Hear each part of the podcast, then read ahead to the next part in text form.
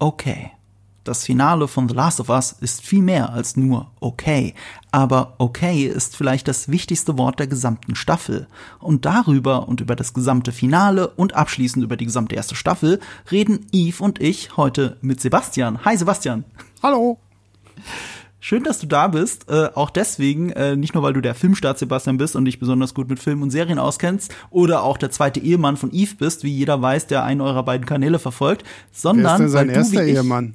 Wer ist denn sein erster Ehemann? Äh, ich dachte, ich bin sein erster Ehemann. Tja, das, das, ja, davon träumst du wohl, mein Freund, ja? Also, erstmal komme ich, dann kommt ganz, ganz, ganz lange gar nichts. Dann kommt sein Hund. Und dann kommst vielleicht du. Wir lachen, weil es wahr ist. Ähm, ich meinte, du bist so ähnlich wie ich großer Fan des Spiels und der Vorteil von Eve heute für den Cast ist natürlich, dass er die Perspektive reinbringt, dass er die Spiele eben nicht gespielt hat, aber du weißt, was passiert, Eve, hast du mir gesagt, gell? Ja, yeah, ja, also ich kenne die großen Spoiler und ich bin richtig gut in Tetris. Tut jetzt nicht zur Sache, aber wollte ich mal gesagt haben. Aber wir werden versuchen, euch nicht zu spoilern, zumindest nicht ohne Ansage. Wir werden jetzt am Anfang über unseren Gesamteindruck zur Serie sprechen und über dieses Finale im Speziellen. Ähm, aber das noch spoilerfrei, damit ihr noch die Kaufentscheidung quasi für euch treffen könnt.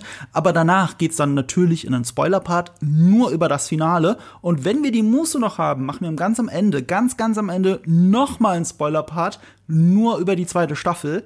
Aber ja, das wird alles extra gekennzeichnet. Keine Sorge, ihr seht es auch noch mal in den Shownotes, in den, in den Timecodes und je nachdem, was für eine App ihr benutzt, solltet ihr sogar die Kapitelmarker sehen. Und wir haben sogar eine Umfrage für euch vorbereitet, über die wir da gleich auch noch mal reden. Und wie ist denn jetzt euer Eindruck so nach dem Finale? Ich habe die große Überschrift, glaube ich, bei Eve schon gesehen. Die hast du gespo gespoilert, ironischerweise auf Instagram, oder? Äh, oder habe ich verwechselt ich das jetzt, weil du das, weil du die, die Folge vom Finale so geil fandest? Äh, ich fand sie nicht saugeil, ich fand sie stark. Das war das Wort, das ich benutzt habe. Äh, ich finde im Gesamten die äh, erste Season der Serie ganz gut. Also, also ich, ich fand es war eine wirklich ganz gute, solide Serie. Ich hatte echt Spaß damit, gerade als jemand, der ein großer Fan ist von Dystopien, von Zombie-Apokalypsen und irgendwo sind es ja auch Pilz-Zombies. Ich meine, wir sagen immer alle, nein, es sind Klicker, aber es, es sind Untote, die rumrennen und wenn die dich beißen, wirst du genauso wie die. Es sind verfluchte Pilz-Zombies, kommt mhm. schon. Äh, ich fand die Show ganz gut. Ich habe aber eigentlich mehr Luft nach oben gesehen. Und das Spannende ist, da werden wir äh, sicherlich noch detailliert drüber reden, stellenweise verstehe ich die Struktur der Serie nicht. Was ich mhm. damit meine, ist, bestimmte Episoden finde ich falsch platziert, äh, weshalb es sich weshalb sich Längen einschleichen in bestimmten Episoden, aber gleichzeitig, wenn man sich das Gesamtbild anschaut, und es sind ja nur neun Episoden, finde ich dann den Gesamtplot recht gerusht und gehetzt für, äh, für diese Story, die sie uns erzählen, was ich ein bisschen schade finde, weil ich durchaus sehr viel Spaß mit der Show hatte und mich trotzdem jeden Montag drauf gefreut habe und die auch gern besprochen habe. Aber dieses Nonplusultra, was manche aus der Serie machen. Ich meine, es gab ein paar Episoden, da haben Leute gesagt, das ist die beste Episode, die ich je im Fernsehen gesehen habe. Ich so, mm, okay, sehe ich nicht so, aber all power to you. Äh, und deswegen, ich finde die Serie ganz gut. Wirklich ganz gut. Wie geht dir das, Sebastian? Ich weiß ehrlich gesagt bisher gar nicht deine Meinung zur Serie. Jetzt bin ich gespannt. Ja, ich, ich kann mich da tatsächlich anschließen. Also ich muss gestehen, ich habe glaube ich, mehr erwartet, als ich am Ende bekommen habe. Ich finde sie, wie du in deinem äh, Einleitungssatz schon gesagt hast, ich finde sie okay. Und ich hatte mir tatsächlich erhofft, dass ich sie mehr als nur okay finden würde. Äh, was die reine Adaption des Spiels angeht, ist es wirklich fantastisch. Also als Gamer hat man da ja wirklich so viele Easter Eggs, so viele Anspielungen. Ich meine, ich habe in meinen äh, wöchentlichen Videos halt wirklich immer so äh, Spiel und Serie gegenübergestellt, so wirklich im Bild, im Bild, um halt einfach zu zeigen, ja, die haben halt wirklich das Skript einfach von Neil Druckmann für Teil 1 genommen und haben das hier halt so ein bisschen umgeschrieben, aber es ist halt wirklich so das da, was ich aus dem Spiel kenne. Und trotzdem hat es mich emotional nicht so hart abgeholt äh, wie das Spiel.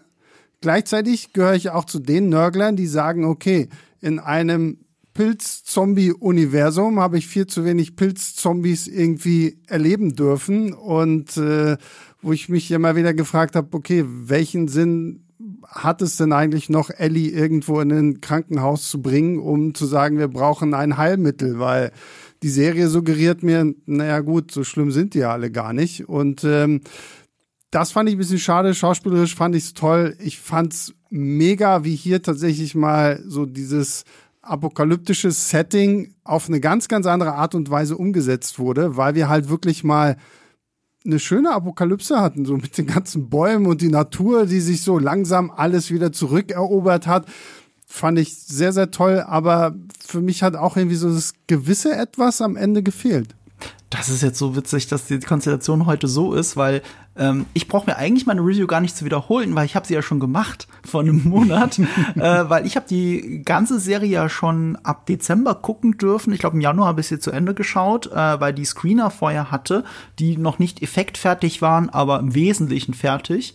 Ähm, und das habe ich dann mit Leia besprochen. Und das haben wir auch komplett spoilerfrei für alle, die die Serie immer noch nicht geguckt haben. Auch hier nochmal bei Nerd und Kultur als Folge. Aber da war ich der Bad Cop. Leia war die restlos begeisterte und ich war der Bad Cop, der kleine Nörgler, der immer gesagt hat, ich find's gut, aber. Und zwar das ja. Aber war immer, ich liebe The Last of Us, ich liebe nur das Spiel noch viel mehr. Also das ist so immer so mein Aber gewesen. Es ist toll, das ist für mich eine 8 von 10 oder 9 von 10 Serie, aber The Last of Us ist halt so 10 von 10 und ich glaube, wenn man Part 2 noch mitrechnet, das ist vielleicht sogar 11 von 10. Das ist so, also das so Hardcore-Fan der Spiele bin ich und äh, ich habe da dann auch lange drüber diskutiert, woran das eigentlich liegt. Das hat auch nichts damit zu tun, dass ich den Schauspielern keine Chance gebe oder so, weil ich die finde die alle toll. Ähm, es ist wirklich so, dieses, das Gameplay fehlt mir. Und zwar nicht, weil ich gerne am Controller sitze, sondern weil gerade The Last of Us so krass darin ist, seine Story damit zu erzählen, dass du derjenige bist, der diesen Knopf jetzt drücken muss. Du bist derjenige, der jetzt gerade jemand umbringen muss. Du nimmst nicht einfach nur, die Kamera hält nicht einfach nur drauf, sondern du bist es, der, du bist derjenige, der das macht. Und das ist im zweiten Teil sogar noch krasser. Und das ist so ein Gefühl, das mir so in diesem, äh, in der Serie gefehlt hat. Aber das fand ich jetzt es ist jetzt nicht weltbewegend, ne? Es ist immer noch eine tolle Geschichte, es sind tolle Figuren. Und ich bin jetzt ein bisschen der Versöhnliche von uns dreien, weil äh, ich habe jetzt das alles vor über einem Monat gesehen. Ich habe das im Januar gesehen. Ich meine, wir sind jetzt März. So, es ist ordentlich Zeit vergangen. Ne? Ich konnte jetzt alles sacken lassen. Ich habe es nicht noch mal geguckt. Ich habe szenenweise geguckt, einfach um zu gucken, wie die Effekte sind. Ob das wirklich so viel besser ist als in dieser Vorschauversion, die ich gesehen habe. Und das ist natürlich. Ähm, und ich bin jetzt noch versöhnlicher damit. Ich bleib bei meiner Wertung, aber äh, ich, ich kann dieses Nörgeln rausnehmen von mir selbst, weil ich sehe, wie die ganze Welt auf diese Serie reagiert. Und das macht mich so glücklich. Äh, ich liebe The Last of Us und das hat jetzt aber jetzt noch ein größeres Publikum erreicht. Ich sehe, wie alle Leute auf Social darüber über äh, sich über diese Beziehung Joel und Ellie erfreuen und irgendwie erwärmt das nochmal mein Herz und irgendwie hilft es auch, dass äh, wenn ich die Augen im Moment zumache, an Petro Pascal und Bella Ramsey denke und nicht an das Spiel nicht, weil sie besser sind als im Spiel, aber weil sie gerade so viele Herzen berühren, meins inklusive. Und dann mit diesem Abstand von zwei Monaten, dass ich jetzt zwei Monate später endlich über dieses Finale reden kann, ähm, das macht mich doch ein bisschen glücklich. Also ich äh, bin der, der gute Part gerade von uns, der Gott, der Good Cop. Na, den, den Punkt, den du da angebracht hast, dass man ja jetzt äh, quasi nicht mehr die Knöpfe drücken kann, das ist ja, glaube ich, immer so das Problem, dass du bei jeder Videospielverfilmung, ob nun als Film oder Serie, das hast du ja immer irgendwie so, ne? Dass, nee, dass nee, du, nee, nee, nee, Du bist, du bist jetzt nicht mehr so in diesem Immersiven drin. Okay, er schüttelt den Kopf. Da, da muss ich, da muss ich reinkritschen. Es geht nicht ums Immersive. Immersion, ja, das, das stimmt natürlich immer bei Spielen. Du hast recht, das trifft immer auf Spiele zu. Es ist aber bei Last of Us noch mal so ein Stück krasser. Das ist so ein bisschen wie bei Game of Thrones. Du bist ja die Leseratte von uns dreien, deswegen hast du es ja wahrscheinlich auch gelesen. Ne? Nickst ja, du? Nickst du gerade? Ja, ja, ja. okay. ja ähm, bei Game of Thrones sind ja die Kapitel immer aus Perspektiven der Figuren geschrieben. Mhm. Komplett.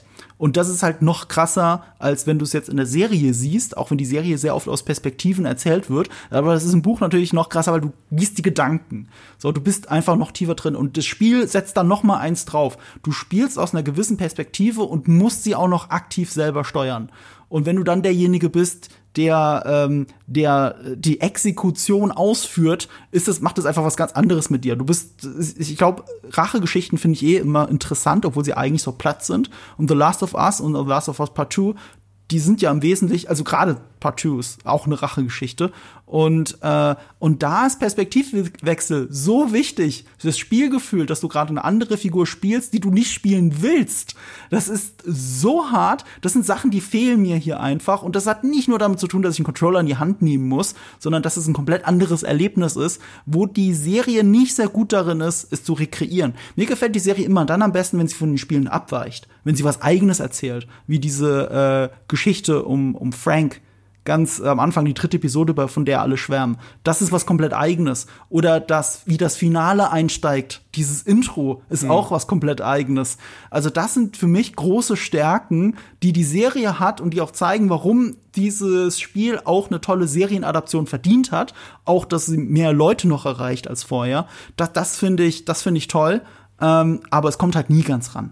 Ja, das ist ein Punkt, äh, das ist ein guter Punkt, den du aufbringst, weil das ist trifft für mich auch zu. Also ich finde die Serie auch dann am stärksten, wenn sie genau das zeigen, was ich halt nicht schon tausendmal gespielt habe. Und ich habe gerade den ersten Teil bestimmt schon zehnmal gezockt oder so. Also da hänge ich wirklich voll drin. Und wenn wir halt sowas haben, wie jetzt eben im Finale mit hier der Geburt von Ellie, wo uns ja dann auch irgendwie so ein bisschen mehr irgendwie über ihren Background erzählt wird, oder halt die Bill und Frank Geschichte so das fand ich spannend. Nur das Problem ist halt auch so ein bisschen, so im Nachhinein denke ich mir, die Bill und Frank Episode war wirklich toll.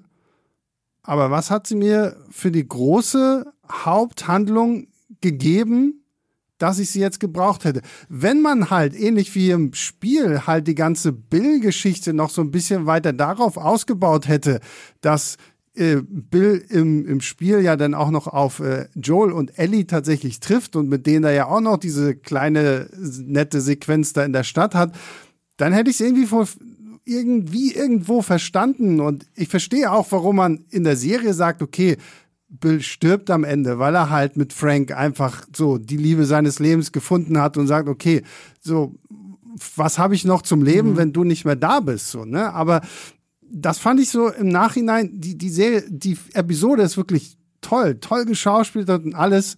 Aber jetzt denke ich mir halt so, ja, es war wirklich, so fies es klingt, es war eine Fülle-Episode, die man aber bei einem Rewatch rein theoretisch auch rausnehmen könnte, weil ähm, sie dir nicht mehr zur Haupthandlung gibt. Also ich habe, äh, was, was mich an der Folge gestört hat, ist, ist die Platzierung dass das schon die dritte Folge war. Mhm. Was ich damit meine ist, also als jemand, der die Games jetzt nicht gespielt hat, okay, ähm, habe ich Joel und Ellie nach zwei Episoden und gerade deren Dynamik noch nicht richtig kennengelernt.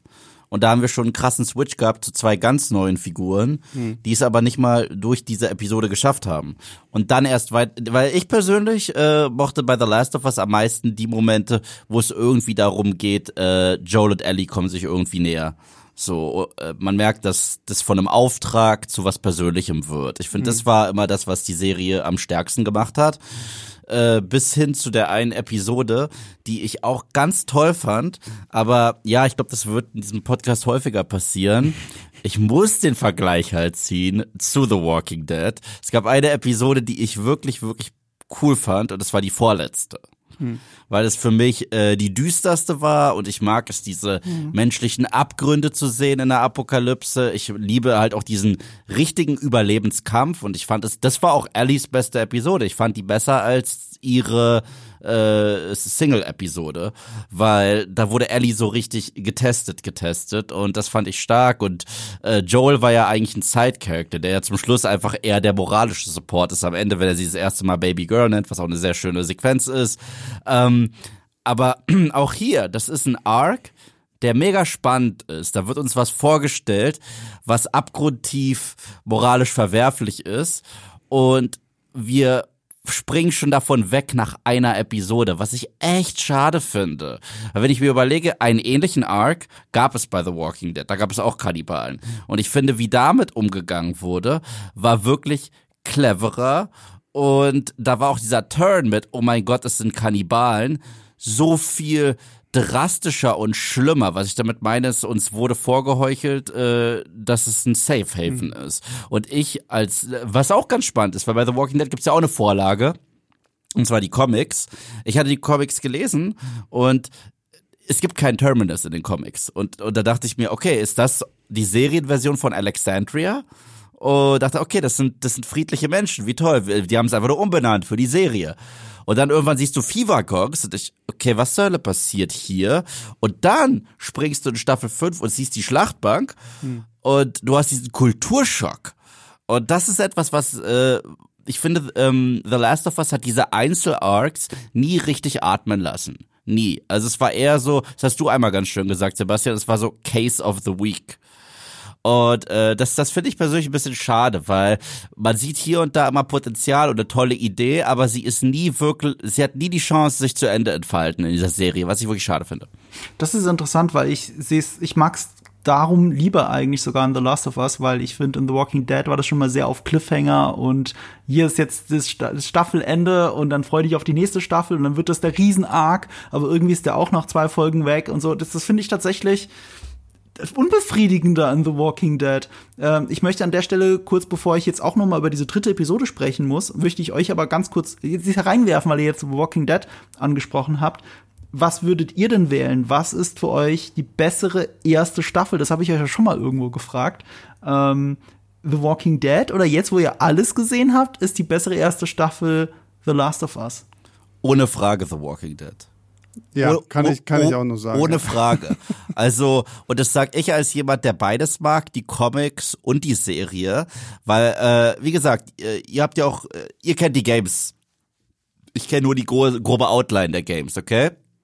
The Walking Dead Season 1 hat sich extrem viel kreative Freiheiten genommen und sich von der Comicvorlage entfernt. Sehr viel, gerade was den Charakter Shane angeht, gerade was diese CDC-Nummer angeht, sowas wie Daryl Dixon und so weiter und so fort, äh, hat in sechs Episoden so viele Charaktere etabliert, die du verstanden hast, in sechs Episoden das geschafft, hat mir eine gruselige Zombie-Apokalypse gegeben, hat mir schon ein paar wirklich emotionale Momente gegeben und auch einen Grundkonflikt zwischen zwei der Hauptfiguren, Rick Grimes und Shane, aufgebaut.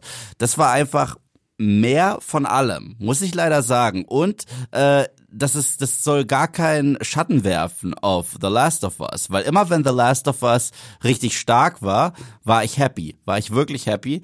Aber in meinem Hinterkopf war immer dieses, aber ich kenne das ein bisschen besser. Ich kenne das. Und ich muss halt auch im Gesamten sagen, The Walking Dead, wenn man darüber spricht, darf man halt nicht vergessen, irgendwann hat die Serie halt auch echt ihren Groove verloren und irgendwann war das nicht mehr die Serie, die so das Nonplusultra war. Aber Staffel 1 von Frank Darabont, äh, die Drehbücher, die Entscheidungen, das Schauspiel und gleichzeitig der Horror gepaart mit Emotionen, ich finde, dass da leider The Last of Us nicht rankommt. Ich muss auch sagen, ich habe so ein bisschen das Gefühl, The Last of Us hat für mich den Fehler gemacht, dass sie die komplette Handlung des ersten Spiels schon in die erste Staffel gepackt haben. Also gerade wenn wir auch darüber geredet haben, dass The Last of Us und da da stimmst du mir auch zu, Marco, äh, dann noch mal besonders toll war, wenn sie sich halt was Neues dazu gedacht haben, denke ich mir mal so, ah, hättet ihr das vielleicht mal auch irgendwie aufgesplittet und vielleicht wirklich gesagt, okay, ähm, das erste Spiel hauen wir in, in zwei Seasons und dann packen wir vielleicht noch ein paar mehr Klicker-Momente mit rein. Dann haben wir vielleicht auch ein bisschen mehr Möglichkeiten, sowas wie diese ganze Kannibalen-Nummer vielleicht auf zwei, äh, zwei Folgen auszubreiten, um es nicht halt so, wie, wie Yves schon meinte, so gerusht in 40, 45 Minuten irgendwie alles auszupacken. Und äh, ja, deswegen, wenn du mir so die Pistole an die Brust hältst, sage ich tatsächlich auch The Walking Dead Staffel 1. Ähm, hat mir dann in Teilen besser gefallen. Da haben wir ja auch schon, glaube ich, damals drüber geredet, als wir nur quasi die erste Episode gesehen hatten. Ja, so dass selbst ja. diese Pilotfolge von The Walking Dead mich so viel krasser in diese Welt ja. reingeworfen hat als The Last of Us. Und das sage ich halt auch als jemand, der jetzt nicht irgendwie The Last of Us als Serie mit Füßen treten möchte. Aber ich habe da einfach echt mehr erhofft. Aber ich muss auch dazu sagen, gerade bei der Pilotfolge, Marco, fand ich die Frage schon fast unfair. Weil ich halte die Pilotfolge von The Walking Dead für eine der besten Pilotepisoden in der Seriengeschichte. So, also, also ganz egal, ganz egal, was aus der Serie geworden ist. Mhm. Ja, äh, die Pilotepisode von The Walking Dead ist für mich äh, in einer Liste, in der die Pilotepisode von Lost, in der die Pilotepisode von Game of Thrones ist. Das ist für mich wirklich eine der stärksten Pilotepisoden und Einstiege in eine Serie, die ich je gesehen habe. Ich weiß nicht, ob das für mich ganz zutrifft, aber es ist eine perfekte Pilot-Episode. Das ist absolut richtig. Und ich liebe die erste Staffel uh, The Walking Dead. Und auch hier bin ich wieder jetzt der Anwalt für The Last of Us. Ob that being said, ich glaube, The Last of Us, die erste Staffel, finde ich noch mal geiler als The Walking Dead, die erste Staffel. Es ist schwer auseinanderzuhalten, aber The Walking Dead hat natürlich den Vorteil, mit weiteren Staffeln kriegen die Figuren mehr Tiefe. Und dann ähm, hat man natürlich eine andere Verbindung zu den Figuren. Aber ja, es ist leider so. Ja, ich bin, ich bin da eher der Last of Us-Typ, muss ich zugeben. Aber The Walking Dead, erste Staffel ist großartig, darüber müssen wir nicht reden. Ähm, irgendwas, irgendwas wollte ich noch. Ah, ach ja, nee. Ich weiß nicht mehr, ich habe so viel geredet, dass ich mir meine Gedanken verloren habe. Ich sollte mir anfangen, das Zeug aufzuschreiben, was ich sagen will. Du hast doch schon so viele aufgeschrieben, wenn ich mir unser Skript angucke. Ja, aber ich Spiel oder Serie, was ist besser? Irgendwas, ja, ähm, irgendwas mit besser. Keine na, Ahnung. Ja, Spiel oder Serie steht hier auf na, was, was ich mir halt auch mehr gewünscht hätte für The Last of Us, ich find's richtig schön, die Momente, wo Joel und Ellie sich näher kommen. Wirklich, ich finde die ganz schön. Das erste Mal war es ja in der Folge, wo sie am Ende überfallen werden von diesen zwei Brüdern. Mhm. Und äh, davor lacht Joel das erste Mal über einen von Ellies plumpen Witzen. Und das war so eine Szene, die ich wirklich mochte. Ich hab in dieser Serie nur dank der wirklich Hammer-Performances von Bella Ramsey und äh, Pedro Pascal. Nur aufgrund de, äh, von deren Performance habe ich den abgekauft, dass sie wirklich eine Vater-Tochter-Dynamik mhm. haben. Weißt du? Eigentlich anhand von der Zeit, die sie verbracht haben, die sich sehr kurz anfühlt mhm. und von den Momenten, die sie wirklich haben, um sich zu lieben was ja ein sehr mhm. starkes Wort ist, kaufe ich es den beiden eigentlich nicht ab. Nur die Schauspieler sind so gut, mir dieses Material zu verkaufen. Ja was äh, was sehr schade ist und da muss ich halt erneut wieder den Schlenker machen. Klar, die Dramaturgie war ganz anders bei The Walking Dead, dass du einen Rick Grimes jetzt zurückkehrt und seine Frau sucht und seinen Sohn sucht und die kennt er bereits oder trifft er aber seinen besten Freund wieder. Aber da habe ich eher abgekauft, dass Shane Rick sowohl liebt als auch von Eifersucht zerfressen wird. Und ich gesehen habe, okay, der Typ verliert langsam seinen Verstand und könnte in Staffel 2 noch ein Problem werden. Aber das habe ich mehr verstanden, als dass Pedro Pascals Joel wirklich am Ende quasi zu Ellie sagt, du bist meine Tochter. Das ist sowas. Ja, ich muss sagen. Es ist mir zu wenig, weißt ja, du? ich hätte mir tatsächlich auch mal so eine reine Episode gewünscht, wirklich nur die beiden, ja. nur die beiden, niemand sonst, nur ja. die beiden, einfach so ein so ein so ein, so ein Roadmovie Ding, sie Absolut. hocken im Auto, dann geht das Auto kaputt, dann müssen sie vielleicht durch die Gegend laufen, erleben hier und da irgendwie was und deswegen bleibe ich halt bei dem Punkt, dass ich glaube, vielleicht hätte man sich ähm, mehr und uns auch mehr gönnen können, wenn man wirklich nicht alles in diese neuen Episoden gestopft hätte, sondern da vielleicht wirklich ein bisschen mehr ähm, ausgeholt hätte. Okay, jetzt kann ich den Finger draufhalten, warum ich das besser finde als The Walking Dead und ihr The Walking Dead besser findet. The Walking Dead macht ja genau das. Sie machen das die ganze Zeit, dass sie immer wieder Episoden haben, wo nur diese zwei Figuren oder eine Figur im Zentrum ist. Mhm. Und das ist eigentlich eine sehr geile Idee, um das so zu erkunden, warum die Figur, wie die Figuren wirklich ticken. Und äh, äh, ich finde, Lost hat sowas immer super gemacht durch Parallelmontagen. Du hast yeah. eine Figur, die in der Handlung ist, aber die Parallelmontage ist der Flashback, der sich nur um die Figur dreht. Das ist meine Königslösung für alles gewesen. Und ähm, äh, The Last of Us macht es eben anders als The Walking Dead. Sie nehmen sich nicht eine Folge, sperren beide quasi dramaturgisch in einen Raum und lassen mhm. sie miteinander bonden, sondern es erzählt sich anders. Das eine ist genau das, was Eve gesagt hat, nämlich dieses Geplänkel zwischen denen, auch mit diesen Dad-Jokes. Ähm, das hab, ich habe sogar den Podcast gehört zur Serie, zumindest jetzt zur letzten Folge. Ich habe jetzt erst angefangen reinzuhören und der ist fantastisch. Äh, ich war erst sauer, dass die sich auf Spotify in den Charts an uns vorbeigedrückt haben, als die mal auf eins waren und wir auf zwei, in der einzigen in der Kategorie. Aber ich muss zugeben, völlig zu Recht, der The Last of Us Podcast ist fantastisch. Und genau darüber haben die, darüber, äh, haben die geredet, ähm, dass ähm, äh, hier Joel die Beziehung der beiden sich in diesen Dad Jokes widerspiegelt. Joel ist eigentlich von diesen Witzen eher angefressen, will sie nicht hören. Aber als er merkt, er muss ihr ein bisschen Ground geben, weil sie schon so viel Traumatisches erlebt hat, lässt er sie Witze mhm. erzählen. Er bittet sie sogar darum. Und das ist so eine Art Liebesbeweis. Es ist so ein, ich, ich liebe dich zu sagen und ich will dir zuhören, ohne dass er es sagen muss. Ja, aber, aber erneut, und ich hasse es, diese Parallele andauernd anzubringen, aber dann finde ich, war diese kleinen Momente, die ähm, sich dann halt erstreckt haben über zwei oder drei Staffeln zwischen einer, zu einem Daryl Dixon und einer Carol, besser, weil das habe ich mehr abgekauft. Ich, ich verstehe, dass sie ihm ans Herz wächst. Das verstehe ich absolut. Ich verstehe, dass die anfangen, sich zu mögen. Aber dieses absolute, du bist quasi wie meine neue Tochter, habe ich am Ende leider nicht abgekauft. Das ist mir zu gerusht gewesen. Da, da ist mal wieder mein Problem mit Walking Dead. Ich finde auch, die Beziehung der beiden ist mit meiner Lieblingsbeziehung in dieser gesamten The Walking Dead Serie. Yeah. Aber das ist mal da und mal nicht da und ich spüre das nicht durchgehen. Das ist irgendwie komisch und da, da geht es mir bei The Last of Us anders. Und um da jetzt den Kreis nochmal zu schließen, warum mir The Last of Us besser gefällt, gerade diese dritte Episode, die sich wie eine Füller-Episode anfühlt, wie ihr es gesagt habt, wenn man nur auf die Handlung achtet, weil sie die Haupthandlung nicht voranbringt, weil sie die Hauptfiguren nicht im Zentrum hat. Gerade diese dritte Episode funktioniert für mich aber als Metapher der gesamten Serie oder der gesamten ersten Staffel, dass es um Liebe geht dass man bereit ist, für Liebe den Tod in Kauf zu nehmen, auch wenn es bei Bill der eigene Tod ist. Ähm, ich ich finde das gerade so cool, diese dritte Episode auch so früh zu platzieren, damit du diese dramaturgischen, echten Fallhöhen, die die Serie hat, hier schon so ganz früh hast. So nach den ersten zwei Episoden, die eigentlich ganz klassisch Exposition sind.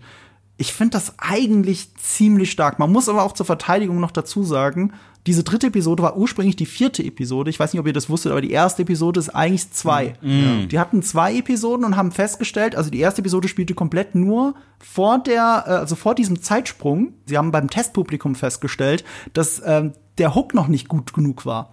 Also wenn du nur vor diesem Zeitsprung das erzählst als Episode 1, dann war der Hook einfach nicht da und Leute hatten keinen Grund, eine zweite Episode einzuschalten. Und sie haben sich dann entschieden, die ersten zwei Episoden einfach zusammenzulegen. Und ich meine, der Erfolg gibt ihnen recht, wenn du auf die Zus Zuschauerzahlen bei HBO schaust. Jede Folge hat einfach mehr Zuschauer als die Folge davor super konsequent. Es gibt einen krassen Ausreißer, der mehr äh, Zuschauer hat als alle anderen. Das liegt aber nur an der, Zähl an der Zählmethode, weil das war an irgendeinem äh, Feiertagswochenende und dann wird das aber mit reingenommen. Das heißt, sie hatten auf einmal einen Tag mehr oder so. Also es ist wirklich einfach nur von Folge zu Folge mehr Zuschauer, was immer für eine gute Serie steht. Es ist aber Walking Dead, glaube ich, eh nicht gewesen, ne? um da noch den Vergleich zu schließen. Ähm, was ich sagen will, ich, ich, ich ich glaube halt diese, dieser metaphorische Ansatz, dass du eine Episode hast, die jetzt erstmal nur über das Thema der Serie geht, nämlich über Liebe, zumindest die erste Staffel hat hauptsächlich mit Liebe zu tun, ähm, die zweite hat mit Rache und Vergebung zu tun. Ähm, das ist hier eher für mich eine Stärke als nur ein Füller. Ich habe das auch selber so erlebt, weil ich höre gern den äh, Podcast Fest und Flauschig mit Jan Böhmermann und Olli Schulz. Und ich fand das so lustig, dass Olli Schulz auf Anraten der Zuhörer angefangen hat, The Last of Us zu schauen und er gleich gemeint hat, naja, mich holt das gar nicht ab, die erste Episode und so, ich weiß nicht, was ihr wollt, vielleicht gucke ich weiter, ich weiß es nicht. Und dann zwei Wochen später oder so, ja, ich habe jetzt die dritte Folge gesehen, das ist eine der besten Serien, die ich letzten Jahre gesehen habe, das ist so fantastisch, bla bla bla. Und er ist einfach ein Riesenfan geworden. Das war die, erst die dritte Episode war, hat ihn abgeholt, dass er versteht, worum es in der Serie wirklich geht, dass es nicht eine klassische Zombie-Serie ist. Vielleicht sollten wir es auch nicht zu sehr mit The Walking Dead vergleichen. Ich meine, hauptsächlich ich mache das ja die ganze Zeit, aber ja. vielleicht sollten wir das auch nicht, weil das halt doch einfach einen anderen Schwerpunkt hat. Muss aber, und äh, es klingt so, als wenn ich auf die dritte Episode die ganze Zeit einprügle. Und dabei tue ich das gar nicht. Ich fand die gut. Ich fand sie nur nicht so überragend, aber es gab eine Entscheidung in dieser Episode, die mich wirklich gewurmt hat. Ja? Mhm. Und zwar, ich bin jemand, der ein Ohr und ein Herz für Soundtracks hat. Okay, ja. ich, ich liebe Soundtracks. Und die emotionalste Szene der gesamten Episode war ja die, wo sie zusammen sich quasi verabschieden. Oder? Wo sie am Tisch dann auch sitzen, wo auch die Musik so richtig reinkickt und das emotional wird und sie auch möchten, dass du emotional abgeholt wird. Das ist das, wo sie wirklich in die Vollen gehen und auch sehr viel nonverbal ist. Was mich hier so krass wurmt, ist, dass sie einen Soundtrack genommen haben, der schon zweimal im Kino verwurstelt wurde und und äh, und, und das, das das nimmt mich raus. Ich mag sowas generell nicht. Und zwar das erste Mal war diese Musik zu hören in Shutter Island. Das war das Thema von äh, Leonardo DiCaprios Charakter, wenn er die Vision hatte von seiner Frau und was er im Krieg erlebt hat. Und es ist eine Szene, bei der mir im Kino die Tränen kamen bei Shutter Island. Mhm. Jahre später wurde die gleiche Musik nochmal benutzt in Arrival. Mhm, ja, und, und zwar für das sehr dramatische Ende, was toll ist, aber meine Immersion war weg, weil ich die Musik mit etwas anderem assoziiere. Und sie hier ein drittes Mal zu haben, finde ich schon faul. Das war so ähnlich wie bei Wonder Woman 84. Da haben sie sich das auch zweimal erlaubt. Einmal bei der Szene, wo es diesen Standoff gibt zwischen Pedro Pascal und ihr und sie auf ihn einredet und es soll krass emotional sein, spielen sie einfach den Theme-Song von Batman wie Superman. Fand ich total doof. Ich so, wieso macht ihr das?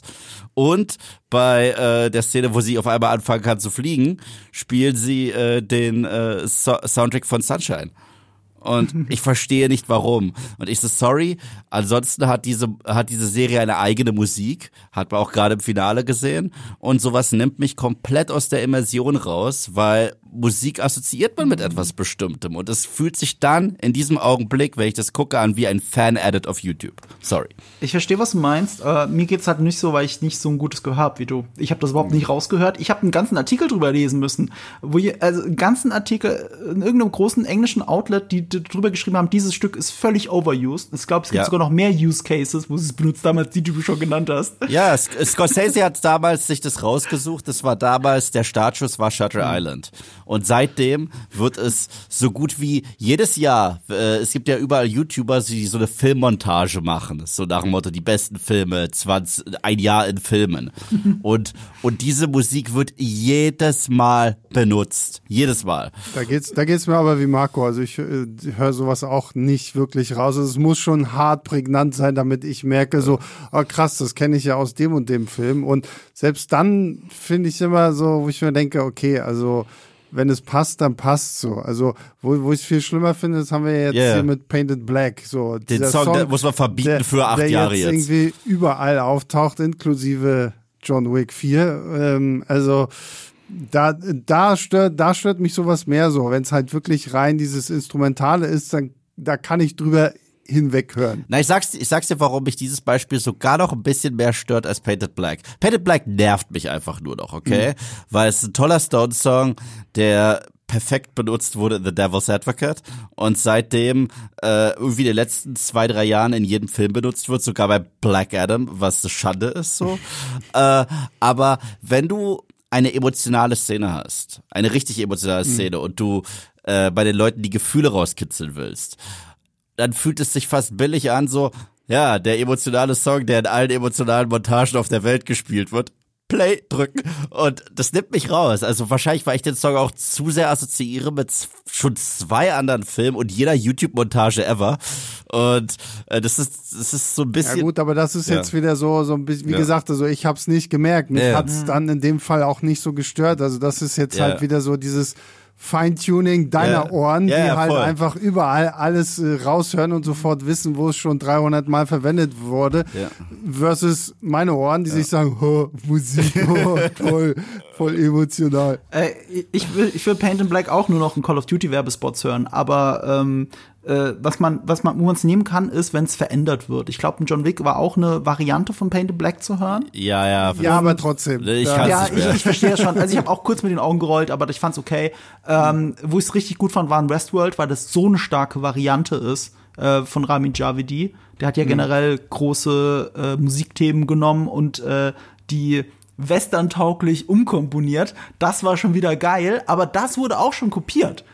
Also, ja. dass andere Komponisten hingehen und machen das gleiche wie Ramin Javedi in Westworld, das ist dann schon wieder lame. Also ich verstehe, wo es herkommt. Ja. Aber sowas, so, sowas hat ja zum Beispiel für mich äh, die Königsklasse, die Serie, die das erreicht hat, war Sons of Anarchy. Die sehr bekannte Rockklassiker, Rockballaden, Country-Songs und sonst was gemacht haben, aber sie wirklich angepasst haben an die Show mit neuen Iterationen. Und das ist dann was ganz anderes. Das ist wundervoll, was die mhm. mit Musik da dieser Show gemacht haben. Wahnsinn. Ich meine, ich habe den Soundtrack in meinem Auto. Aber äh, ja, vielleicht bin ich da ein bisschen, ich, ich, ich, ich liebe halt, äh, so krass wie ich das äh, Medium Film liebe, liebe ich halt auch das Medium Musik und das Medium Filmmusik bedeutet mir echt eine Menge und so eine Entscheidung kann ich bei einer derartig großen Serie einfach nicht nachvollziehen. Das hat mich wirklich geärgert, muss ich leider sagen. Ja, das muss man leider akzeptieren. Ähm, ja. Bevor wir jetzt über die Liebe in der Serie aber reden, lass uns ganz kurz über die Liebe zu unseren Sponsoren reden, Eve, oder? Oh, Marco. Tolle Überleitung. Marco, erzähl mir doch mal, worum geht es heute? Achtung Werbung, heute geht's um NordVPN, unser virtuelles privates Netzwerk, das wir ja regelmäßig nutzen. Wofür nutzt du denn NordVPN? Äh, ich benutze es für einen ganz konkreten Case. Äh, du hast mir neulich noch auf Instagram einen Stand-Up-Comedian geschickt. Das machen wir ja gerne. Wir schicken uns gerne Stand-Up-Comedians hin und her. Und weißt du noch, dass du mir Sam Morrill empfohlen hast? Ja, in der Tat. Äh, mit einem sehr politisch inkorrekten Witz, den ich jetzt nicht hier rezitieren werde, aber ich fand das so lustig. Ich habe den sofort gegoogelt. Special auf Netflix. Ich sofort, ah, geil. Und gehe auf Netflix und dann ist es gar nicht da. Und dann war ich sehr enttäuscht. Und dann habe ich gemacht, was man mit NordVPN macht, nämlich ich habe mich einfach in Amerika eingeloggt mit meinem deutschen Netflix-Account und äh, da ist, haben sie die Lizenzrechte für dieses Special und äh, ich habe es mir auf die Watchlist gepackt. Ich habe es noch nicht gesehen, aber man kann es gucken. Dank NordVPN. Vielen Dank. Das klingt aber nach einer Menge Arbeit. Ist denn die Bedienung von NordVPN leicht? Das ist ziemlich leicht. Auf dem Handy ist es App starten, auf den amerikanischen Server schnell einloggen, also wirklich noch ein Klick mehr und schon bin ich in den USA angeblich und kann dann äh, auf Netflix einfach die amerikanischen Sachen, die freigeschalteten Sachen gucken. Das war sehr angenehm. Ähm, dazu gehörte zum Beispiel auch ein Special von Tom Segura, den ich auch toll finde. Eins, das es nicht nach Deutschland geschafft hat aus lizenzrechtlichen Gründen, aber wenn man aus irgendwelchen Gründen in den USA sein sollte, kann man sich das natürlich anschauen. Oh jemine, meine Güte, das klingt aber teuer, Marco. Das ist überhaupt nicht teuer. Ähm, ihr kriegt sogar einen massiven Rabatt mit unserem Gutscheincode Nerd und Kultur oder über den Link äh, nordvpn.com slash nerd und Kultur. Äh, das findet ihr alles in den Show Notes nochmal. Wenn ihr dann einen Zwei-Jahres-Vertrag über diesen Code oder diesen Link abschließt, dann äh, kriegt ihr sogar einen Gratis-Monat obendrauf. Ihr habt auch eine 30 Tage Geld-Zurück-Garantie. Das bedeutet, äh, ihr könnt, wenn euch NordVPN nichts bringen sollte, warum auch immer, das Geld zurückkriegen. Aber Marco, das Internet ist ja auch manchmal ein gruseliger Ort. Manchmal werde ich zugespammt mit Werbung und da gibt es Tracker und Viren. Hilft mir NordVPN denn auch dabei? Ja, NordVPN kann dir da auch dabei helfen, weil äh, denn die neue Bedrohungsschutzfunktion, die in diesem Zwei-Jahres-Paket inklusive ist, äh, die blockiert Viren, die blockiert Tracker, die blockiert ironischerweise auch Werbung und Phishing-Webseiten und damit seid ihr auch ein bisschen sicherer unterwegs. Wundervoll. Vielen Dank. Und damit Werbung Ende. Und damit beginnt jetzt das Spoiler-Part für das Finale und nur für das Finale. Äh, über Episode 9, Look for the Light, wie es eigentlich heißt. Äh, das ist auch für mich immer so ein bisschen neu, weil ich habe ja die Work-in-Progress-Version gesehen äh, der Serie und das bedeutet, da war nie ein Titel eingeblendet und alle, alle Personen, die an der Serie gearbeitet haben, hießen der Titelsequenz First Last Name. Deswegen, es ist so, ein Typ hat alles gerockt und ich habe jetzt selber erst für mich rausgefunden, wer überhaupt Regie geführt hat. Ali Abasi. Der hat auch diese achte Folge gemacht, die Eve so feiert und die natürlich jeder feiert, weil die halt so intensiv ist. Also die mit David. Er hat beide mhm. Folgen einfach hintereinander gemacht. Er hat auch äh, Holy Spider gemacht, der jetzt Anfang des Jahres im Kino lief. Also was für ein Film? Holy Spider.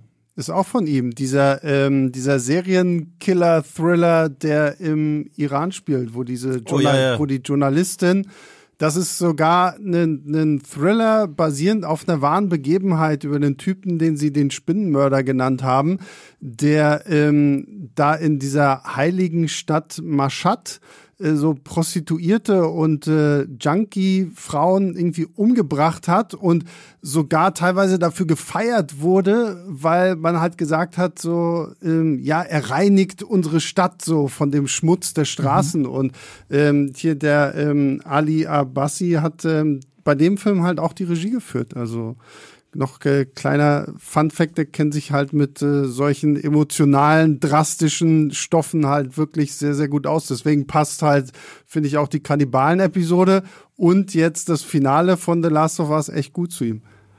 Das äh, klingt auch nach einer Filmempfehlung, wenn ich das jetzt richtig rausgehört habe, oder? Holy Ja, Spider? der war wirklich, der war wirklich, äh, der war wirklich stark so. Also vor allen Dingen, nachdem ich irgendwie seit Ewigkeiten keinen guten so so Serienkillerfilm mehr hatte, so war das wirklich ganz spannend. Zumal du bei dem halt ja wirklich auch noch gerade zu dem Zeitpunkt war ja auch noch diese ganze Debatte um Frauen im Iran und wie die da gerade auf die Straße gehen und für ihre Rechte einstehen und dadurch, dass du halt im Film hier in der Hauptrolle halt äh, diese junge Journalistin hast, ist es, hast du halt nochmal so das Ganze. Also der ganze Film, wenn du den, keine Ahnung, bei uns spielen lassen würdest oder so, wären nicht diese Probleme da, die sie halt hat, um diesen Fall zu ermitteln. Ne? Also, der, wie gesagt, ich kann den empfehlen, der ist wirklich äh, sehr interessant. Dann würde ich jetzt sofort eine Prognose machen, dass Ali Abasi auch für ähm, die zweite Staffel zurückkehrt. 100 pro und gerade Staffel 2. Ja, ne? Also ich meine, wenn sie da dieses ganze sehr, sehr wirre Rache-Thema damit aufgreifen, so was, was Teil 2 ja so komplett kontrovers gemacht hat, dann passt er da wie Arsch auf Eimer rein, ja. Ja, das habe ich auch gerade gedacht. Äh, geschrieben haben die Folge übrigens Craig Mason und Neil Druckmann selber, also nicht jemand anderes aus dem Writers Room. Craig Mason ist äh, zusammen mit Neil Druckmann Showrunner. Neil Druckmann kennen Sebastian und ich natürlich intensiv aus den äh, The Last of Us Spielen und, äh, und den Uncharted Spielen, weil er ja der kreative Kopf hinter diesen Spielen ist und eben jetzt hier sein, sein Live-Action-Debüt als Showrunner gibt. Er hat ja auch bei der zweiten Episode sogar Regie geführt.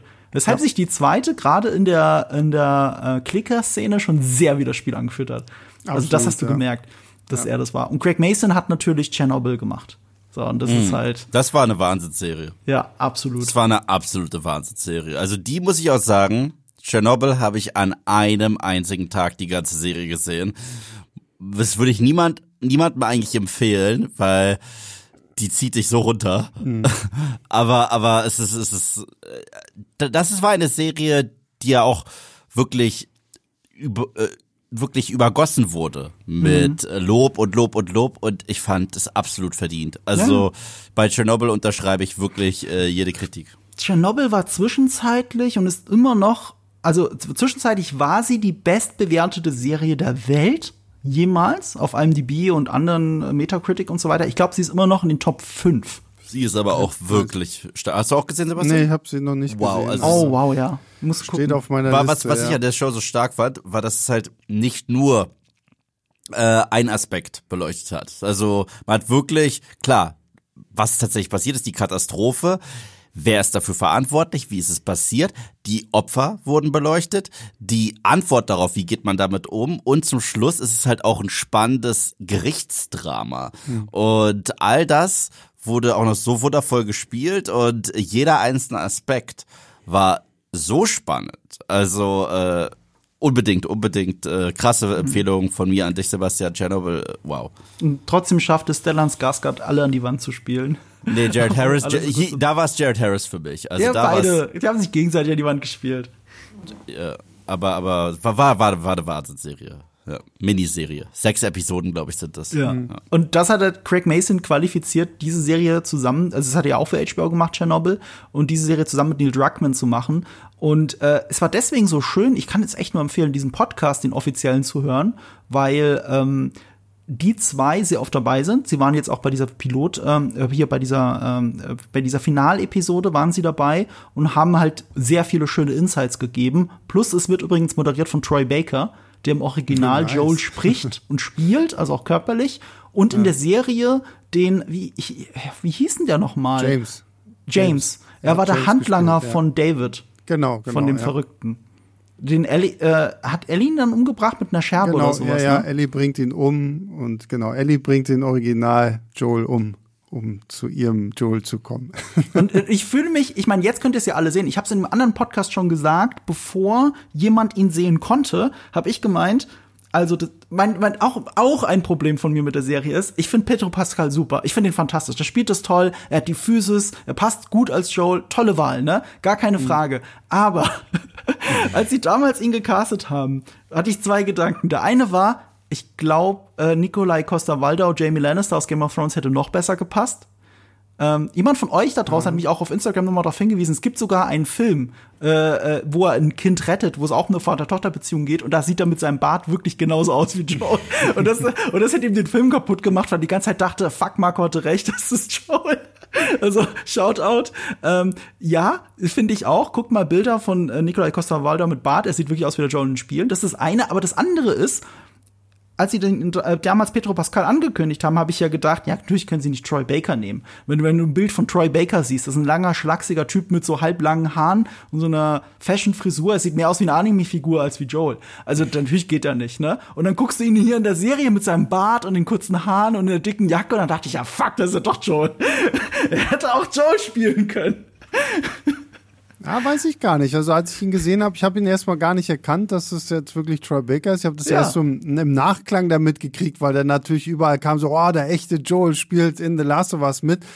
Ähm, ich weiß nicht, ob es daran liegt, dass ich mich mittlerweile so sehr an Pedro Pascal dann mhm. irgendwie in der Rolle gewöhnt habe oder auch einfach die Tatsache, dass er für mich tatsächlich irgendwann recht gut, so rein vom, vom optischen her mit dem äh, Spiele Joel mhm. einhergegangen ist, weil du sagst es ja schon so, ne? Troy Baker ist halt groß und ein bisschen schlachsiger, so. Das ist nicht unbedingt so der, der Joel, wie ich ihn dann aus den Spielen kenne, weswegen ich bei Pedro Pascal mittlerweile eigentlich echt happy bin, dass er das hier jetzt wirklich auch. Ich bin generell ist. happy. Kein Shade auf äh, Pedro Pascal, aber ja. Troy Baker wäre eine gute Alternative gewesen. Und er ja, hat eine klar. Wahnsinnsstimme. Und deswegen ist der Podcast auch noch mal geiler. Und natürlich war in der letzten Folge ausgerechnet eine andere Person mit im Podcast, nämlich Ashley Johnson.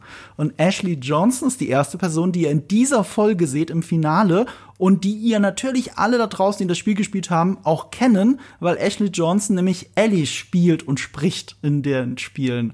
Und sie spielt hier die Mutter von Ellie, was metaphorisch natürlich ein sehr schöner Cameo ist. Ellie ist damit die Mutter von Ellie und übergibt das Zepter an Bella Ramsey und das finde ich irgendwie schön. Hier hatte ich eine Frage. Ich meine, mhm. wir sind jetzt im Spoiler-Teil, oder? Ja, ja. Okay. Also, äh, im Spiel wird ja nicht erklärt, warum Ellie so besonders ist, ne? Nein. Nee, also wo es herkommt, wird nicht erklärt. Genau, genau, aber hier wird doch angedeutet, dass es daran liegt, dass, dass sie schwanger war und gebissen wurde, ja. während sie schwanger war, okay? Ja. Bedeutet das nicht, dass eigentlich die Fireflies, äh, wenn es doch welche von denen irgendwo da draußen gibt, rein theoretisch eine andere schwangere Frau nehmen könnten, die äh, sich einen Klicker nehmen können, der beißt die und dann haben mhm. die äh, ein Heilmittel?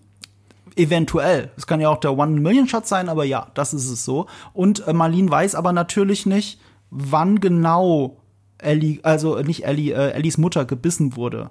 Kurz wann vor genau. der Entbindung, kurz vor Ja, der aber das weiß ja Marlene nicht. Ach so, ja.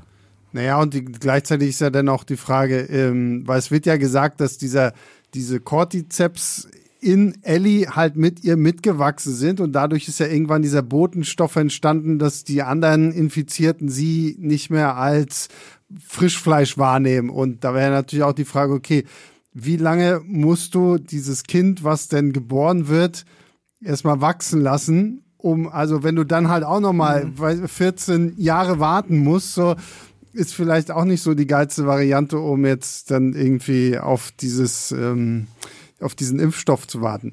Aber wenn wir ganz, ganz kurz, weil ich, ich, ich hoffe, dass ich jetzt mal ähm, hier den, den Marco machen kann. Marco, du mhm. als jemand, der sich ja hier solche Sachen hast du gewusst, dass in dieser finalen Episode noch eine wichtige Figur aus den Spielen schon aufgetaucht ist? Äh. Tatsächlich taucht hier nämlich schon Laura Bailey auf die ja? in, die in, ähm, die im zweiten Teil der Spiele die von einigen meistgehassteste Figur überhaupt oh! spielt, nämlich Abby. Oh, oh, warte, warte, warte, warte. Laura Bailey ist dann, ah, lass mich raten, eine von den Schwestern? Yep. Oh mein also Gott. Also eine, eine von den beiden äh, Krankenschwestern ja. dann im großen Showdown-Finale wird tatsächlich von Laura Bailey gespielt, was irgendwie umso krasser ist, wenn man halt weiß, was, was Abbys Beweggründe im zweiten Teil von The Last of Us gewesen sind. Äh, ich meine, gut, Laura Bailey ist jetzt 41, glaube ich, wenn ich das richtig recherchiert habe. Sie wäre jetzt wahrscheinlich ein bisschen zu alt, um Abby dann in der zweiten Staffel irgendwie selbst zu spielen. Aber zumindest, äh, das fand ich auch irgendwie ganz cool, dass sie die, ich meine, du erkennst sie nicht, weil die mhm. haben halt da mit Mundschutz und so, aber wir haben Abby quasi irgendwie irgendwo schon auch im Staffelfinale. Okay, Eve hat ganz fragende Augen. Nein, nein, nein, ich, will, ich weiß alles. Ich, ich okay, weiß okay, okay, okay. Äh, aber aber wir, wir werden das im Spoiler, Spoiler, Spoiler-Part ganz am Ende können Genau, wir das nochmal genau, aufgreifen, weil das ist, wird die große Frage sein, wer wird Abby spielen und warum ist Abby so wichtig? Äh, aber netter Hinweis, auf jeden Fall. Äh, ja, damit einmal so eine metaphorische Übergabe. Ich fand das ganz, ich fand das ganz toll, diese Szene. Und was ich dann auch erst im Podcast erfahren konnte, und das ist so interessant, weil wenn du die Szene siehst als Spielefan, ist das jetzt auch natürlich dann die Frage für dich, okay, ist das jetzt auch der Kanon für die Spiele? Ist das die Erklärung auch für die Spiele, warum Ellie so ist, wie sie ist?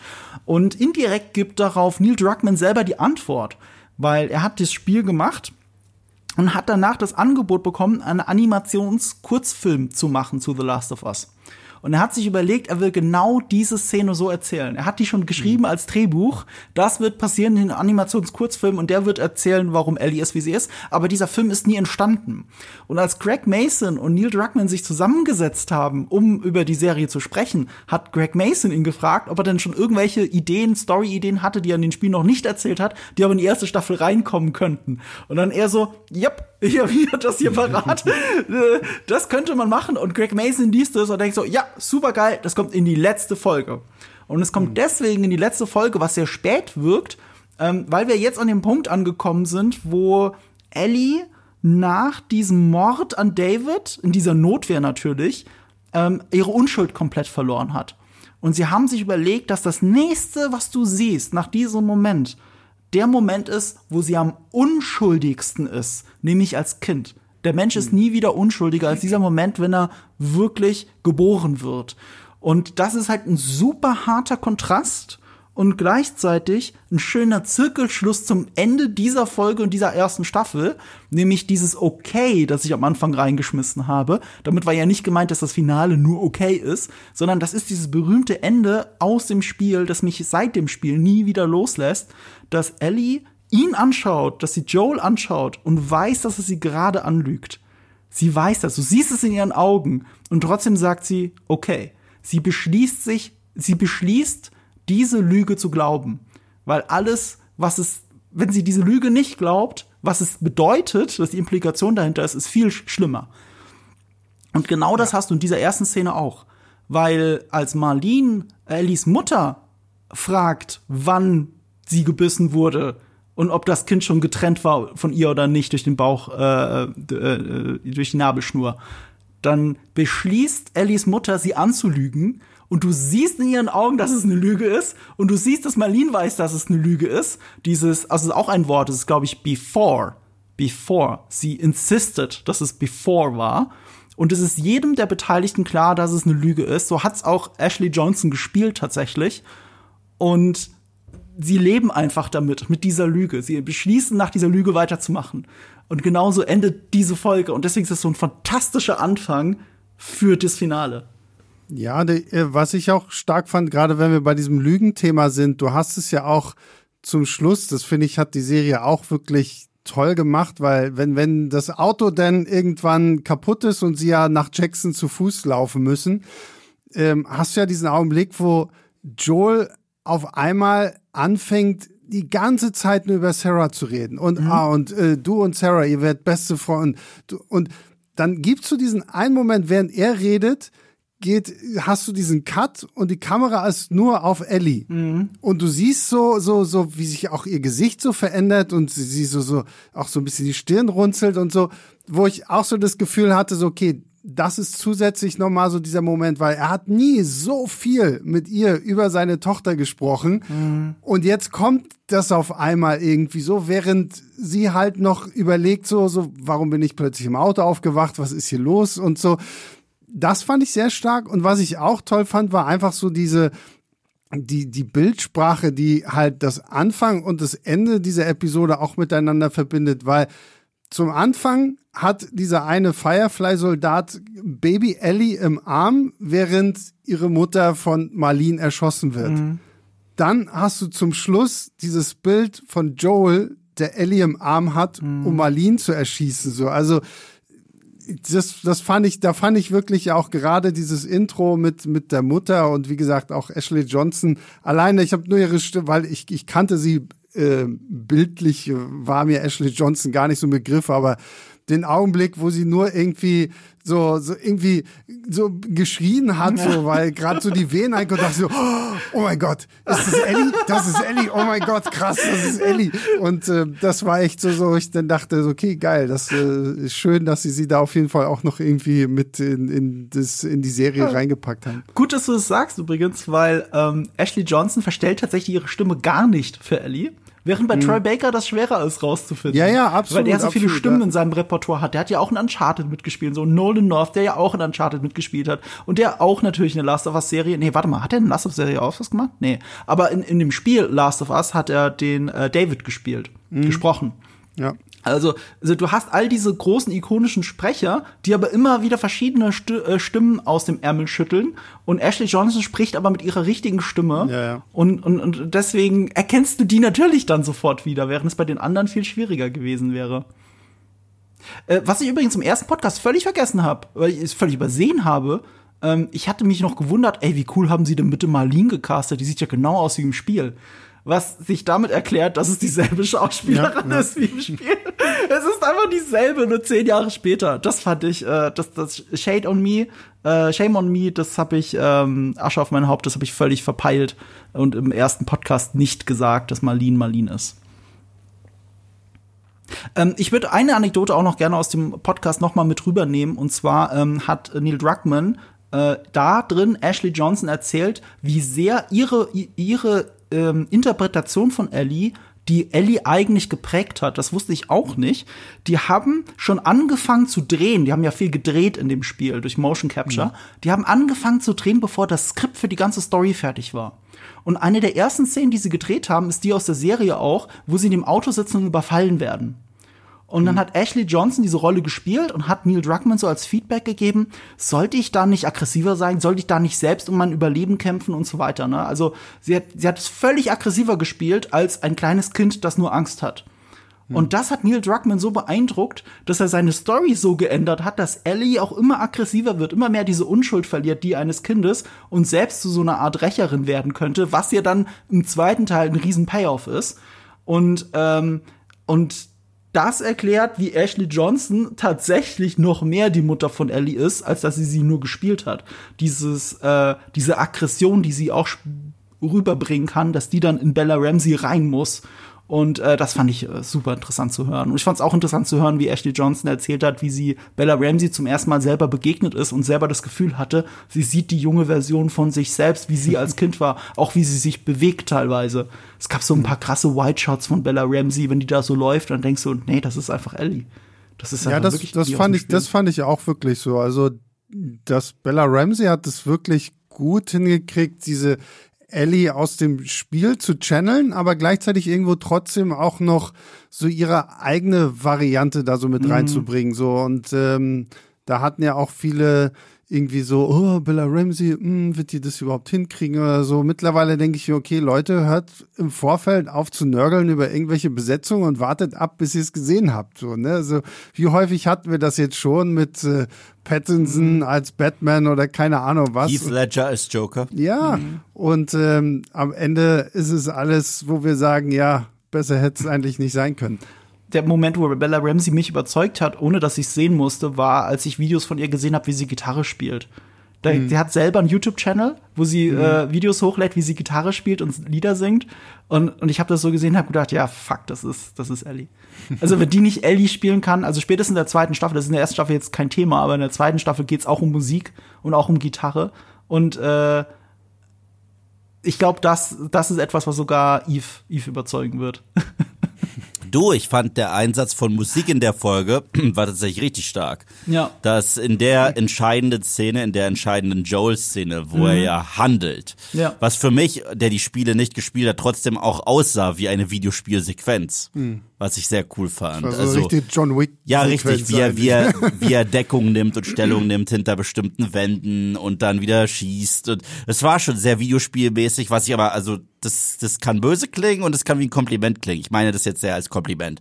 Ähm, aber da haben sie das Thema der Intro-Musik benutzt und mhm. es äh, und eine dramatischere Version davon gespielt. Das fand ich mhm. ziemlich stark zum Beispiel. Von, von so etwas bin ich generell ein Fan. Und was ich auch irgendwie schön fand, war, dass, wenn wir nochmal zum Intro zurückgehen, dass ähm, Anna, also Ellis Mutter, ihr tatsächlich als äh, klein, gerade wo sie frisch geboren, schon Aha vorsingt. Mhm. Und Aha ja dann immer wieder auch in der mhm. Serie auftaucht und ich meine, für alle, die Teil 2 gespielt haben, wissen, äh, dass Take on Me nochmal ganz, ganz wichtig werden wird, aber wir hatten Take on Me ja jetzt auch schon Im Trailer. in, in nee, und auch in, in mhm. Folge 7 hier stimmt, die, stimmt, die ja. ähm, mit Riley und dass quasi ihr Aha schon in die wortwörtliche Wiege gelegt mhm. wird, fand ich hier einfach auch echt äh, nochmal eine super süße kleine Idee. Welche Szene ich wunderschön fand, war tatsächlich die mit der Giraffe. Oh, Ja. da wollte ich euch eh fragen. Wie, wie, wie, wie, wie, wirkte die Szene für dich als jemand, der das Spiel nicht gespielt hat? Ich fand das toll. Ich meine, es kam für, ich dachte schon, dass da jetzt irgendwie eine Art von Tier kommen wird, weil vor ein paar Episoden, ich glaube in Episode 4 oder so, haben die ja Affen gesehen. Und äh, das fanden die ja schon so toll. Also da, also ich muss aber auch zugeben, ich kenne das Bild mit der Giraffe aus den Spielen. Okay, also äh, also dachte ich mir schon, das wird jetzt kommen. Aber wenn es keine Giraffe gewesen wäre, dachte ich, die sehen Elefanten oder so. Äh, aber aber anscheinend war das eine echte Giraffe. Es war eine echte Giraffe. Es war eine ja, echte haben Giraffe, ja auch kein ganz, CGI. Ganz viele gesagt so. Also, aber ich muss wirklich sagen, das war für mich so dieser Punkt so. Die Szene muss drin sein. Das war für mich ein, das, das war Pflicht. Also wenn die Szene nicht drin gewesen wäre, hätte ich gesagt, okay, fuck it, Last of Us, so, de, wie könnt ihr nur? Und ich meine, es ist ja auch, wenn ich mich noch daran erinnere, wie ich diese Szene im Spiel so das erste Mal erlebt habe, weil das ist ja auch genau nach diesem krassen Kampf, den du mit äh, Ellie durchlebst gegen David, wo du ja wirklich, das ist ja auch das erste Mal, wo du im Spiel tatsächlich dann auch was Marco ja schon meinte, die Perspektive wechselst und als Ellie unterwegs bist, um gegen diesen Typen, der ja eigentlich viel zu mächtig für dich ist, zu kämpfen.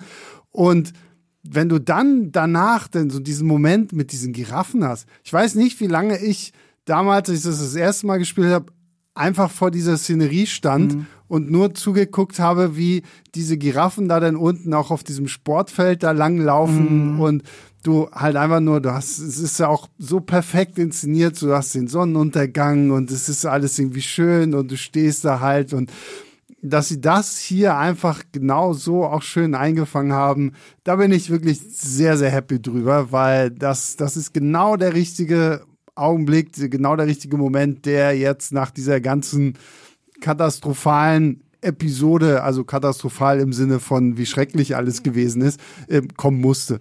Mich hat tatsächlich diese Sequenz ein wenig erinnert an Jurassic Park.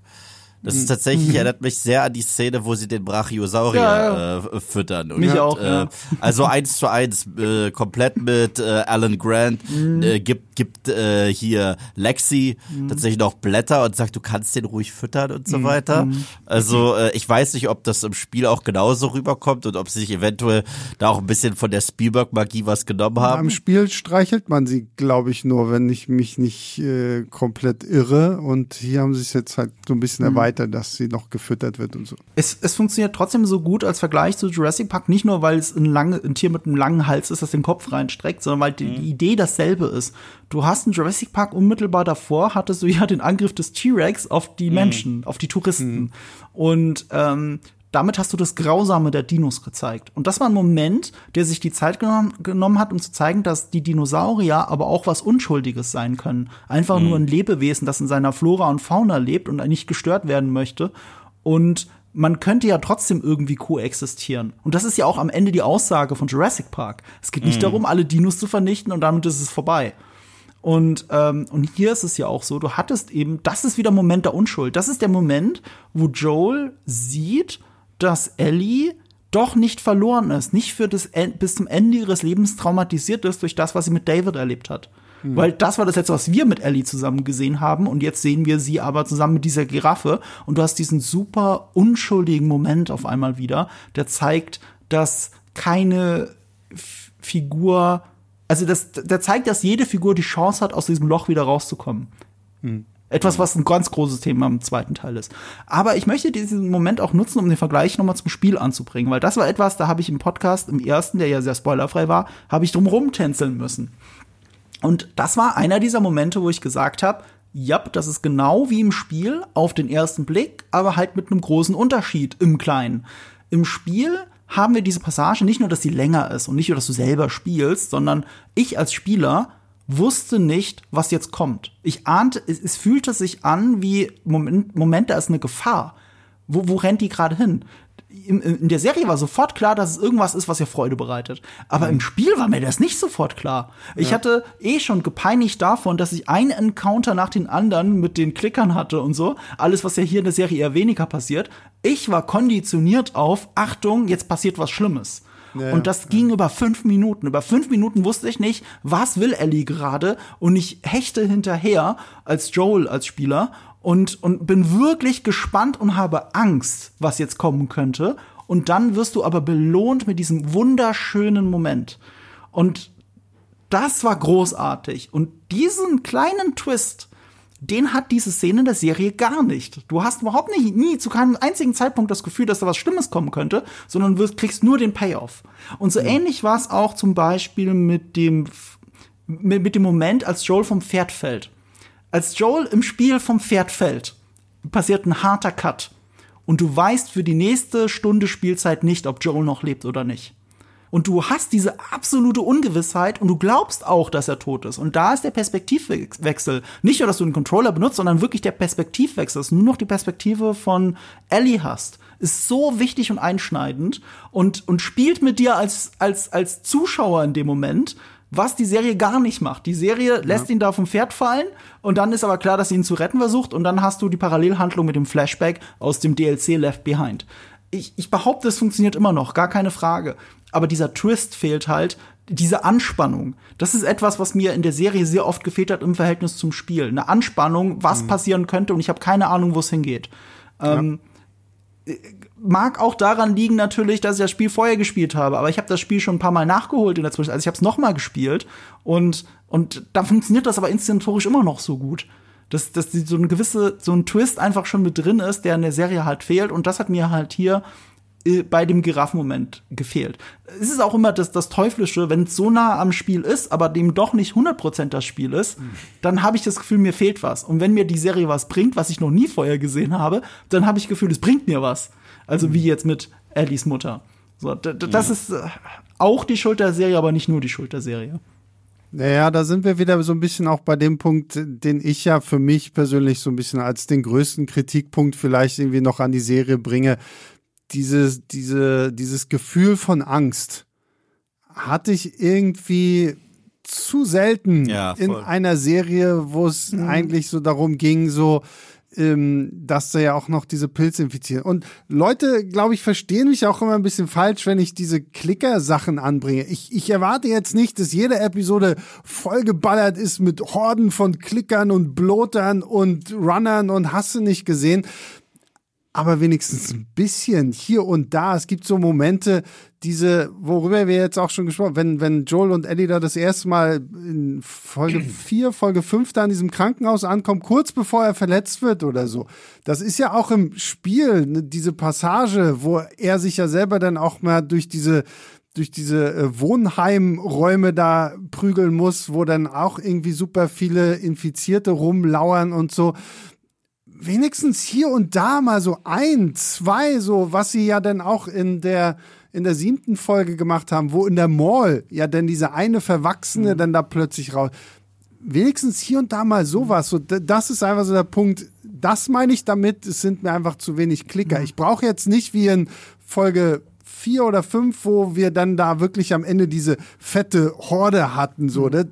das ist mir dann so, darauf lege ich es nicht an aber so ein bisschen mehr so einfach, dass ich wirklich so Momente der Angst auch habe, dass jetzt doch noch irgendwie was passieren könnte, obwohl ich weiß, wie es im Spiel geht, aber vielleicht überrascht mich ja die Serie und sagt so, ah, Joel stirbt in Folge 4 und auf einmal muss jetzt irgendwie Tess sich um ihn kümmern, um Ellie kümmern, keine Ahnung was, weißt du? Das ja. hat mir echt so ein bisschen gefehlt. Das sehe ich ähnlich und ich habe die Games nicht gezockt. Ich wünschte mir einfach, dass sich diese äh, Infizierten wirklich so anfühlen würden wie als fester Bestandteil dieser Welt und auch des Alltags.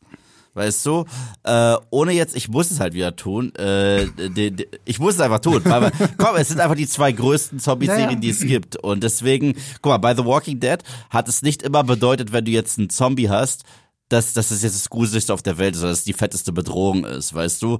Die wurden erst eine Bedrohung, wenn sie sehr viele sind. Weißt du? Aber es gibt zum Beispiel eine Folge, wo wir gerade einen Charakter verloren haben. Der ist gerade erst gestorben und die Crew ist komplett im Arsch und da kommt so ein kleiner Walker an.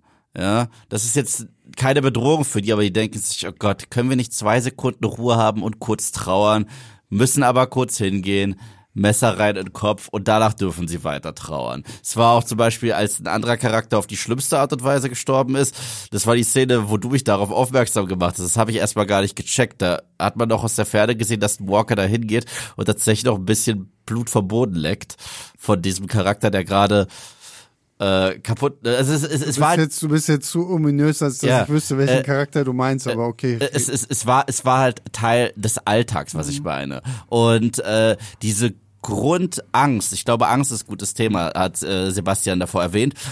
Ellie und Joel gehen zum Beispiel in der äh, Episode, der letzten Episode, in diesen Wolkenkratzer rein. Und ich hatte nicht das Gefühl, dass sie zumindest erstmal langsam reingehen in dieser Folge und um die Türen zu sichern. Selbst wenn gar kein Klicker kommt, selbst wenn gar kein Infizierter kommt.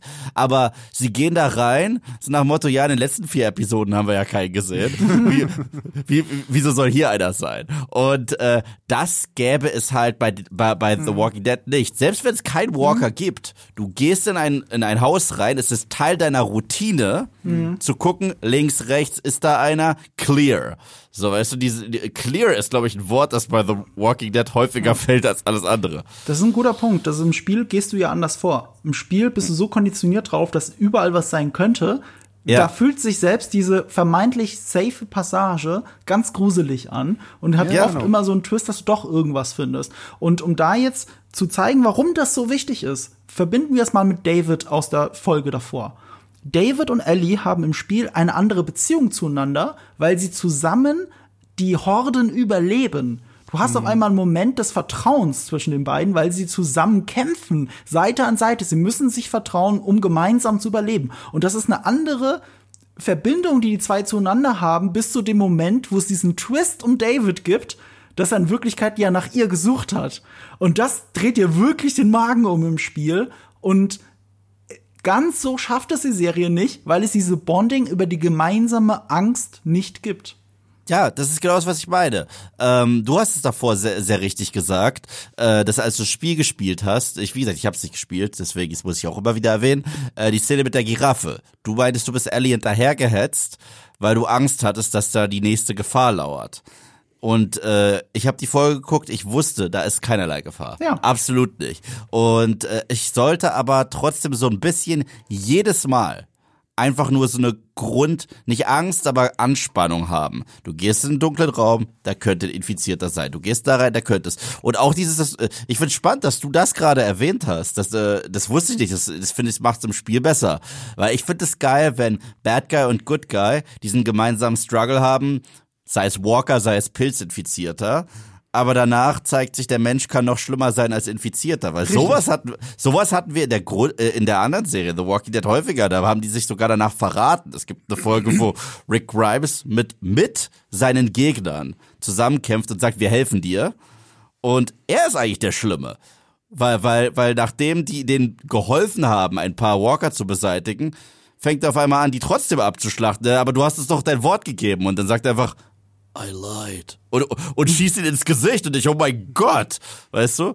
Ja, das hat, das hat bei David und Ellie dann tatsächlich auch nicht äh, Ja. so gut funktioniert. Gerade diese Sequenz, wenn sie da in diesem, in der Küche da in diesem Käfig eingesperrt ist und er auf einmal anfängt so mit ihr zu reden, so du bist wie ich und so, so wo ich mir auch dachte, so, so dieses, wo kommt es auf einmal her? Das war dann so halb religiöses, spirituelles Geschwurbel. Oder war er pädophil auch so ein bisschen? Ich hatte Ja, so das, das hatte ich irgendwie auch das Gefühl, dass die Serie das auch irgendwie versucht, das so am Ende irgendwie so ein bisschen damit reinzubringen, wo ich auch dachte, so, der, hä, habe ich das jetzt richtig verstanden? Äh, äh, witzig, dass du das so interpretiert hast. Ich fand im Spiel eindeutig pädophil und in der Serie eher so angedeutet. Ich hatte das genau andersrum interpretiert tatsächlich. Ach echt, also im Spiel habe ich hab ich das nie so gewertet. Ähm, das, ich habe das immer so interpretiert, aber die sind so vage, ne? Ja, also also hier finde ich in der Serie, weil was Eve jetzt hier auch gerade meinte, wenn er da zum Schluss halt auch so auf ihr drauf yeah, hockt und so meint so auch irgendwie so nach dem Motto, ja, ich mag's, wenn wenn du dich wehrst so nach dem yeah. da habe ich halt wirklich auch eher gedacht, so, okay, geht man jetzt hier auch noch irgendwie nicht nur Kannibalen, sondern auch pädophilen Richtung? Also ich habe es komplett so gedeutet. Das hat für mich auch das war für mich auch der Hauptgrund, warum Ellie noch on top, on top, on top mhm. noch mehr traumatisiert war. Mhm. Weil sie, weil ich sag mal so, als sie das erfahren hat, mit, dass die Menschen essen, war ihre erste Reaktion gar nicht, was ich halt auch krass fand, so, oh mein Gott, ich hab Schiss, sondern war Wut. Weißt mhm. du, aber nachdem noch die, die pädophile Komponente dazu kam, kam das Trauma. Ich meine, als sie ihn ja mhm. abgeschlachtet hat, hat sie ja, während sie ihn getötet hat, trotzdem Angst gehabt und ihren Frust rausgelassen, äh, weil sie komplett traumatisiert ist und geschrien quasi, mhm. immer als sie ihn immer und immer weiter abgestochen hat. Und das hatte, ich hatte das Gefühl, dass es nicht nur daran lag, weil die Menschen essen, mhm. sondern weil er auch gerade angedeutet hat, sie zu vergewaltigen. Mhm. Ich habe das im Spiel schon immer so gedeutet. Das lag vielleicht auch an Nolan Norths äh, sinistra Interpretation liegen. Ich habe ihn mhm. die ganze Zeit als Sexual Predator wahrgenommen im Spiel. Also ab dem Punkt, wo der Turn ist, habe ich David immer so wahrgenommen. Ich bin mir aber gar nicht sicher, ob es überhaupt ausgesprochen wird im Spiel. Also ob du objektiv recht hast, Sebastian, und das nur etwas mhm. ist, was mitgeschwingt, mitschwingt, dass du dann, wenn du drauf konditioniert bist, das irgendwie hörst. Und ja, ich fand, ja, wie gesagt, also ich, ich kann mich da jetzt auch nicht dran erinnern, ob das im Spiel hm. so ist, aber was, wenn wir hier bei, bei der Serie nochmal bleiben, da finde ich es ja auch interessant, wie er, wir haben ja ganz zum Anfang dieses junge Mädchen, die ja ihren Vater durch mhm. Joel verloren hat und da hast du ja auch immer so dieses, wenn er immer zu ihr hinkommt, so, weil sie weint ja bei seiner ersten Ansprache, wenn wir ihn da sehen. Und später sitzt er ja auch bei denen mit am Tisch so. Also da finde ich, ist die Serie so ein bisschen offensichtlicher, für mich zumindest, mhm. in die Richtung gegangen. Vielleicht, wie gesagt, aber es ist ja auf jeden Fall interessant, dass wir hier irgendwie drei Leute haben und das doch alle mhm. irgendwie ein bisschen anders gesehen haben, was natürlich auch irgendwo so ein bisschen dafür spricht, ja. dass es jetzt halt nicht so platt irgendwie offensichtlich mhm. ausgedrückt wurde, sondern dass da viel Spielraum einfach für Interpretation Absolut. ist. Es wäre ja kein glaubwürdiger Bösewicht, wenn ja. er rumrennen ja, würde und sagen würde, übrigens, ich vergewaltige Kinder. So, ne? Das macht er ja nicht. Aber was ich richtig spannend fand, weil ich habe da vorher schon mal die Parallel gezogen zu den Kannibalen aus The Walking Dead, was ich hier cool fand, war, dass die ganze Community Menschen essen, aber es nicht jeder weiß. Mhm. Das, das, das fand ich bei The Last of Us eigentlich richtig heftig, dass ein paar Leute es wissen und die machen halt die Drecksarbeit und schlachten Leute und verfüttern sie halt an andere. Und bei The Walking Dead war es ja so eine kleine Community von quasi Jägern, die mhm. ganz genau wissen, was sie da tun. Und äh, klar, das macht die bei The Walking Dead noch ein bisschen bestialischer, weil du hast da zwei Arten von Opfern. Die eine, die wissen das gar nicht, was sie da denken, oh, lecker Eintopf, wissen ja nicht, dass das ein Mensch ist. Und das finde ich eigentlich auch ziemlich, ziemlich, das mhm. hat was von Hannibal. Mhm. Weißt du, das hat was, wenn Hannibal Gäste zu, äh, zu Besuch hat und sie sagen, hm, das schmeckt aber lecker, was stecke ich da gerade in meinen Mund? Und Hannibal sagt, ähm, Hase. Hm. So, also, ja, das fand ich ziemlich cool. Ich finde es auch deswegen spannend, weil du siehst aber den Leuten an, dass viele es ahnen, ohne dass sie es wissen. Yeah. Ja. Du siehst diese Ahnung in den Augen und, und, und, und das macht es halt wirklich gut. Das gehört zum nonverbalen, nonverbalen Storytelling hier dazu, dass es nicht weiter ausgeführt werden muss. Das führt uns zum absoluten Dilemma, die das, das Hauptthema eigentlich dieses Finales in dieser Folge ist, nämlich und ich muss die Frage an euch gleich rausschicken. Ähm, würdet ihr es so machen wie Joel? Ja, absolut. Wenn sie mir wirklich so ans Herz gewachsen wäre, auf jeden Fall. Also äh, das, das, ist halt, das, ist halt, das ist halt die Frage, ob, ob ich es dem, dem Drehbuch in diesen neuen Episoden erneut abkaufe, dass er wirklich diese väterlichen Gefühle für sie hat. Aber im Gesamten, wenn ich einen Menschen habe, den ich ja. lieb hab, den ich wirklich lieb hab, äh, ja, ich würde genau das gleiche tun. Äh, das habe ich ihm abgekauft. Ich fand's aber, ich fand's sehr, sehr spannend, weil ähm, komischerweise habe ich im Spiel anders reagiert als jetzt in der Serie. Also in der Ach. Serie, in der Serie war ich wirklich mehr auf äh, Joels Seite zu sagen, okay, ja, rette sie. Und im Spiel ich weiß nicht, ich glaube, im Spiel lag es für mich auch so ein bisschen daran, dass man mir genau in dem entscheidenden Augenblick die Entscheidungskraft entzieht. Weil ich dachte noch in dem Augenblick, wo du im Spiel in diesen OP-Saal rennst, mhm. bekomme ich jetzt so eine AB-Option. So nach dem Motto, mhm. rette Ellie oder lass es geschehen, so. Und die Tatsache, dass du dann halt im Spiel, aber trotzdem, du bekommst zwar dann irgendwie so die Aufgabe, ja, drücke Dreieck und dann drückst du Dreieck und dann rennt er zu dem Arzt und rammt ihm irgendwie das Skalpell in den Hals und damit weißt du schon, okay, gut, es ist eigentlich alles entschieden. Ähm, aber ja, das ist natürlich, das ist jetzt natürlich die ultimative Gretchenfrage so, ne? Was würdest du machen? Rettest du die ganze Welt oder mhm. rettest du äh, das kleine Mädchen?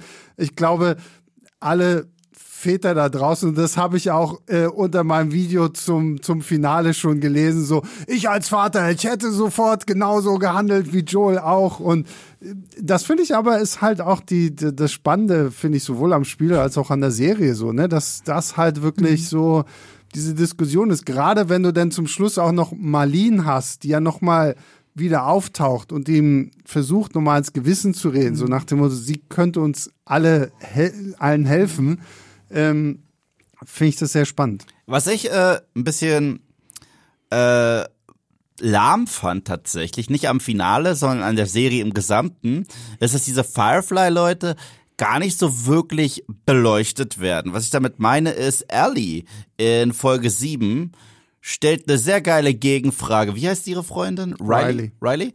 Ähm, und zwar Riley nennt immer diese äh, Zone, in der Ellie wohnt, das sind alles Faschos und Faschisten und bla bla bla. Und dann stellt ihr Ellie eine Gegenfrage und so weiter, sagt, und, und ihr seid so krass anders, macht ihr nicht alle zwei Sekunden Anschläge und so weiter? Und wie würdet ihr euch benehmen, wenn ihr in Charge werdet?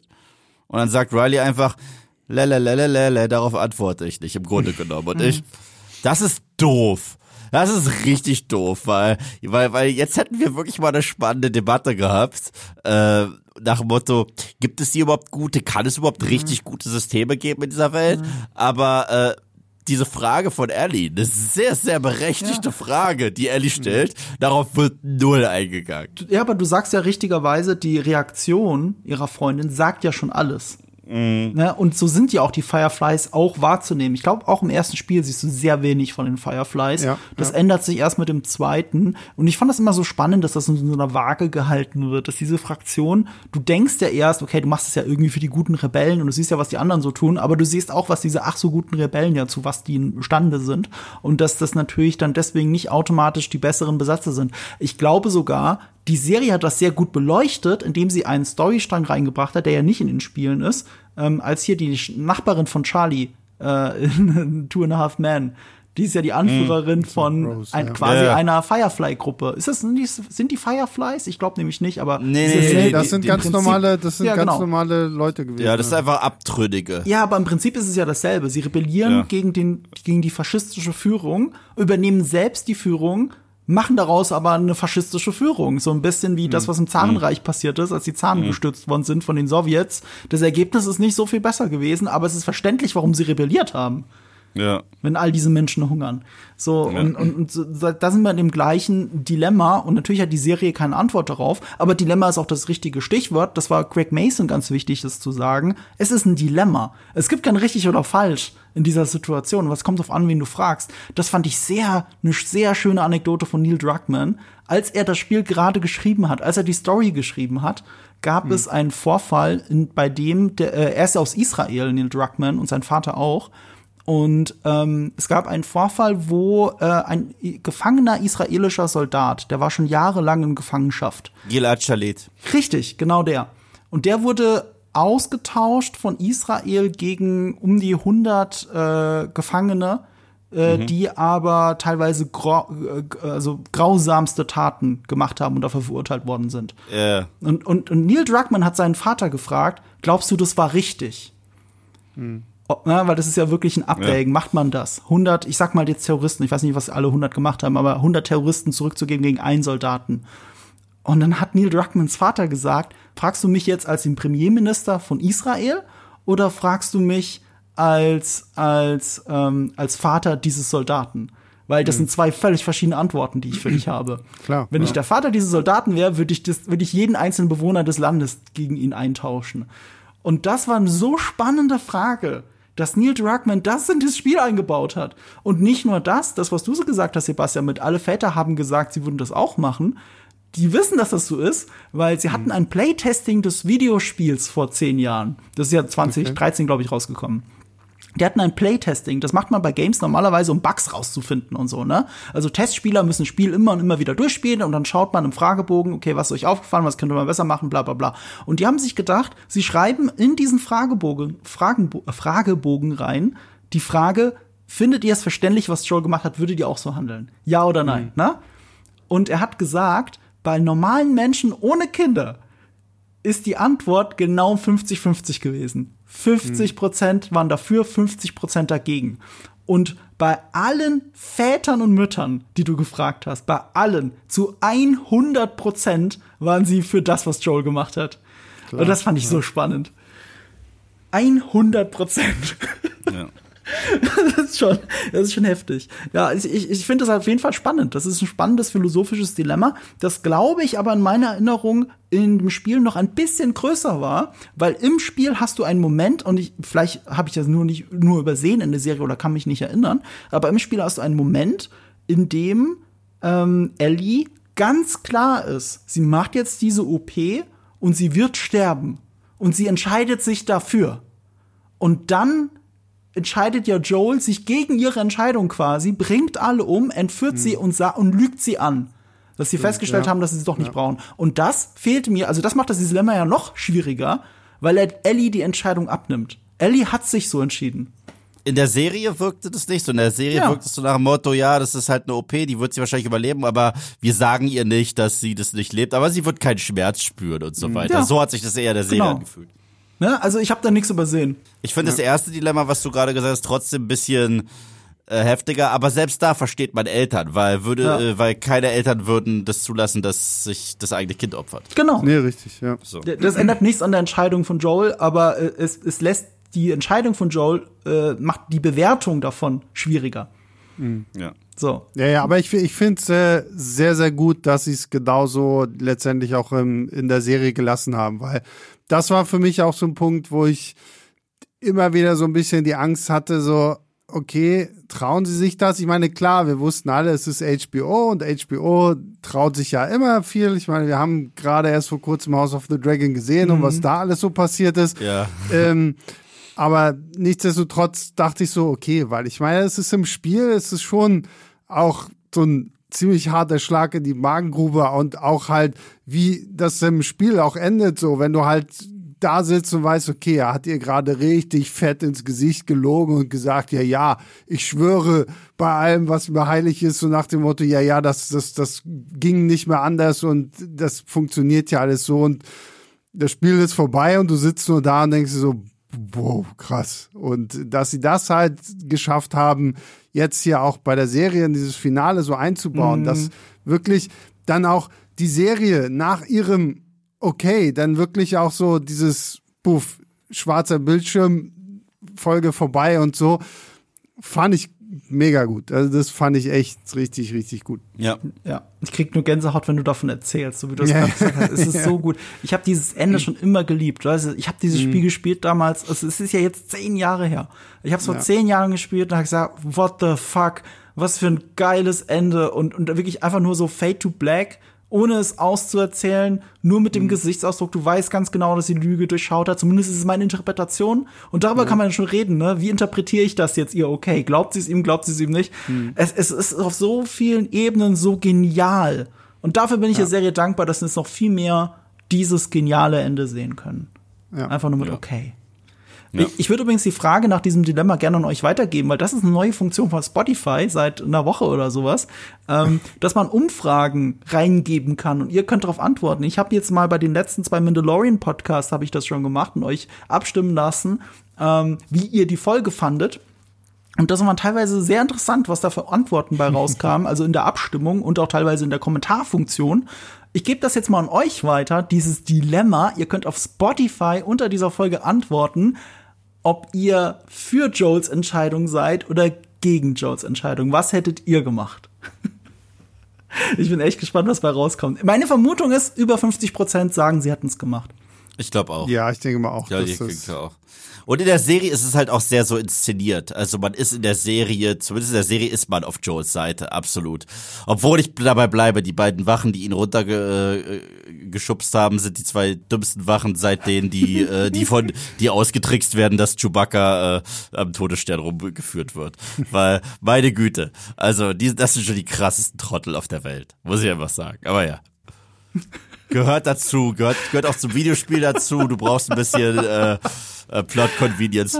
Die waren beide schwer bewaffnet und er ist da runtergelaufen und irgendwie ja. Aber fandst du das, ich meine, sie gehen die Treppe das, runter. Ja, ja, also, ja, aber, aber er kommt ihm immer näher. Er merkt, dass Joel alle zwei Sekunden stehen bleibt. Ja, und, aber du darfst auch nicht vergessen, diese Fireflies, das sind jetzt auch keine ausgebildeten Soldaten ich oder weiß, irgendwie sowas, ich, ich, ne? ich weiß, ich weiß, aber, aber da war einfach der Punkt, wo ihm die, die Waffe auch schon quasi so da auf die Schulter legt, dass er danach greifen kann die ganze Zeit, obwohl er ihn davor noch bewusst auf Abstand gehalten hat. Und Joel bleibt stehen, er schubst ihn. Joel bleibt stehen, er schubst ihn. Irgendwann sagt er, hey, was ist eigentlich mit dir los? Und, und reicht ihm eigentlich schon, schon halb die Waffe und ich, du Trottel. Ich meine, ich war auf Joels Seite, ich so, mach die beiden tot, geil. Und ich freue mich jetzt auf die Action-Szene, die gleich kommt. Aber die beiden waren schon krasse Vollhonks. Also, muss ich einfach sagen. Na gut. Die, siehst du, da sind wir mal wieder bei dem Punkt, dass man Sachen Ja. unterschiedlich betrachten kann. Würde das bedeuten, um Joel zu überlisten, müsste man besser ausgebildet sein? Das ist eine gute Frage, um auf den Spoiler, Spoiler, Spoiler-Part jetzt umzuschwenken, nämlich eine kleine Vorschau auf die nächste Staffel oder noch besser gesagt auf die nächsten Staffeln. Denn Achtung, Spoilerwarnung, äh, Greg Mason und ähm, Neil Druckmann haben schon angekündigt, dass Last of Us Part 2, also das zweite Spiel, mindestens in zwei Staffeln erzählt wird. Also das, was ich am Anfang gesagt habe, dass sie sich ein bisschen wenig Zeit genommen haben für diese Handlung, das werden wir in den nächsten zwei Staffeln wahrscheinlich nicht so haben. Was auch gut ist. Also, wie gesagt, ich habe es ja jetzt schon häufiger anklingen lassen, dass ich finde, man hätte auch Teil 1 in vielleicht zwei Seasons machen können, aber dass sie jetzt gerade Teil 2 dann wirklich auf mehrere Staffeln, also mindestens werden es zwei sein, es können vielleicht auch mehrere sein, weil ich meine, wir haben ja auch dann tatsächlich in Teil 2 vom Spiel her noch ein paar mehr Fraktionen, die überhaupt erstmal irgendwie aufgebaut werden müssen und noch mal wieder ein paar sehr viele neue Figuren und äh, so ein bisschen Handlungen, die parallel laufen, die wir aber irgendwie im Spiel zumindest nacheinander erst dann spielen und sowas alles. Also finde ich eine wichtige, richtige und gute Entscheidung. Ich habe von der Entscheidung gelesen und mein erster Gedanke war, ich weiß genau, wo der Break ist. Es ist der Perspektivenwechsel. Es ist, Mhm. Ja, äh, du spielst. Ja, äh, ja. die, die, das erste Drittel, wenn nicht die erste Hälfte des Spiels, das auch viel länger ist als das erste Spiel. Also die erste Hälfte dieses zweiten Spiels, du spielst Ellie. Hauptsächlich Mhm. Ellie. Du spielst auch ein bisschen Joel ganz am Anfang, aber du spielst hauptsächlich Ellie. Und dann ergibt sich natürlich zwangsweise ein erzwungener Perspektivwechsel, der sehr gut in eine zweite Staffel überleiten könnte. Ja, absolut. Also ich bin auch der Meinung, ich habe wie gesagt, das zweite Spiel nicht gespielt, aber ich kenne die fetten Spoiler.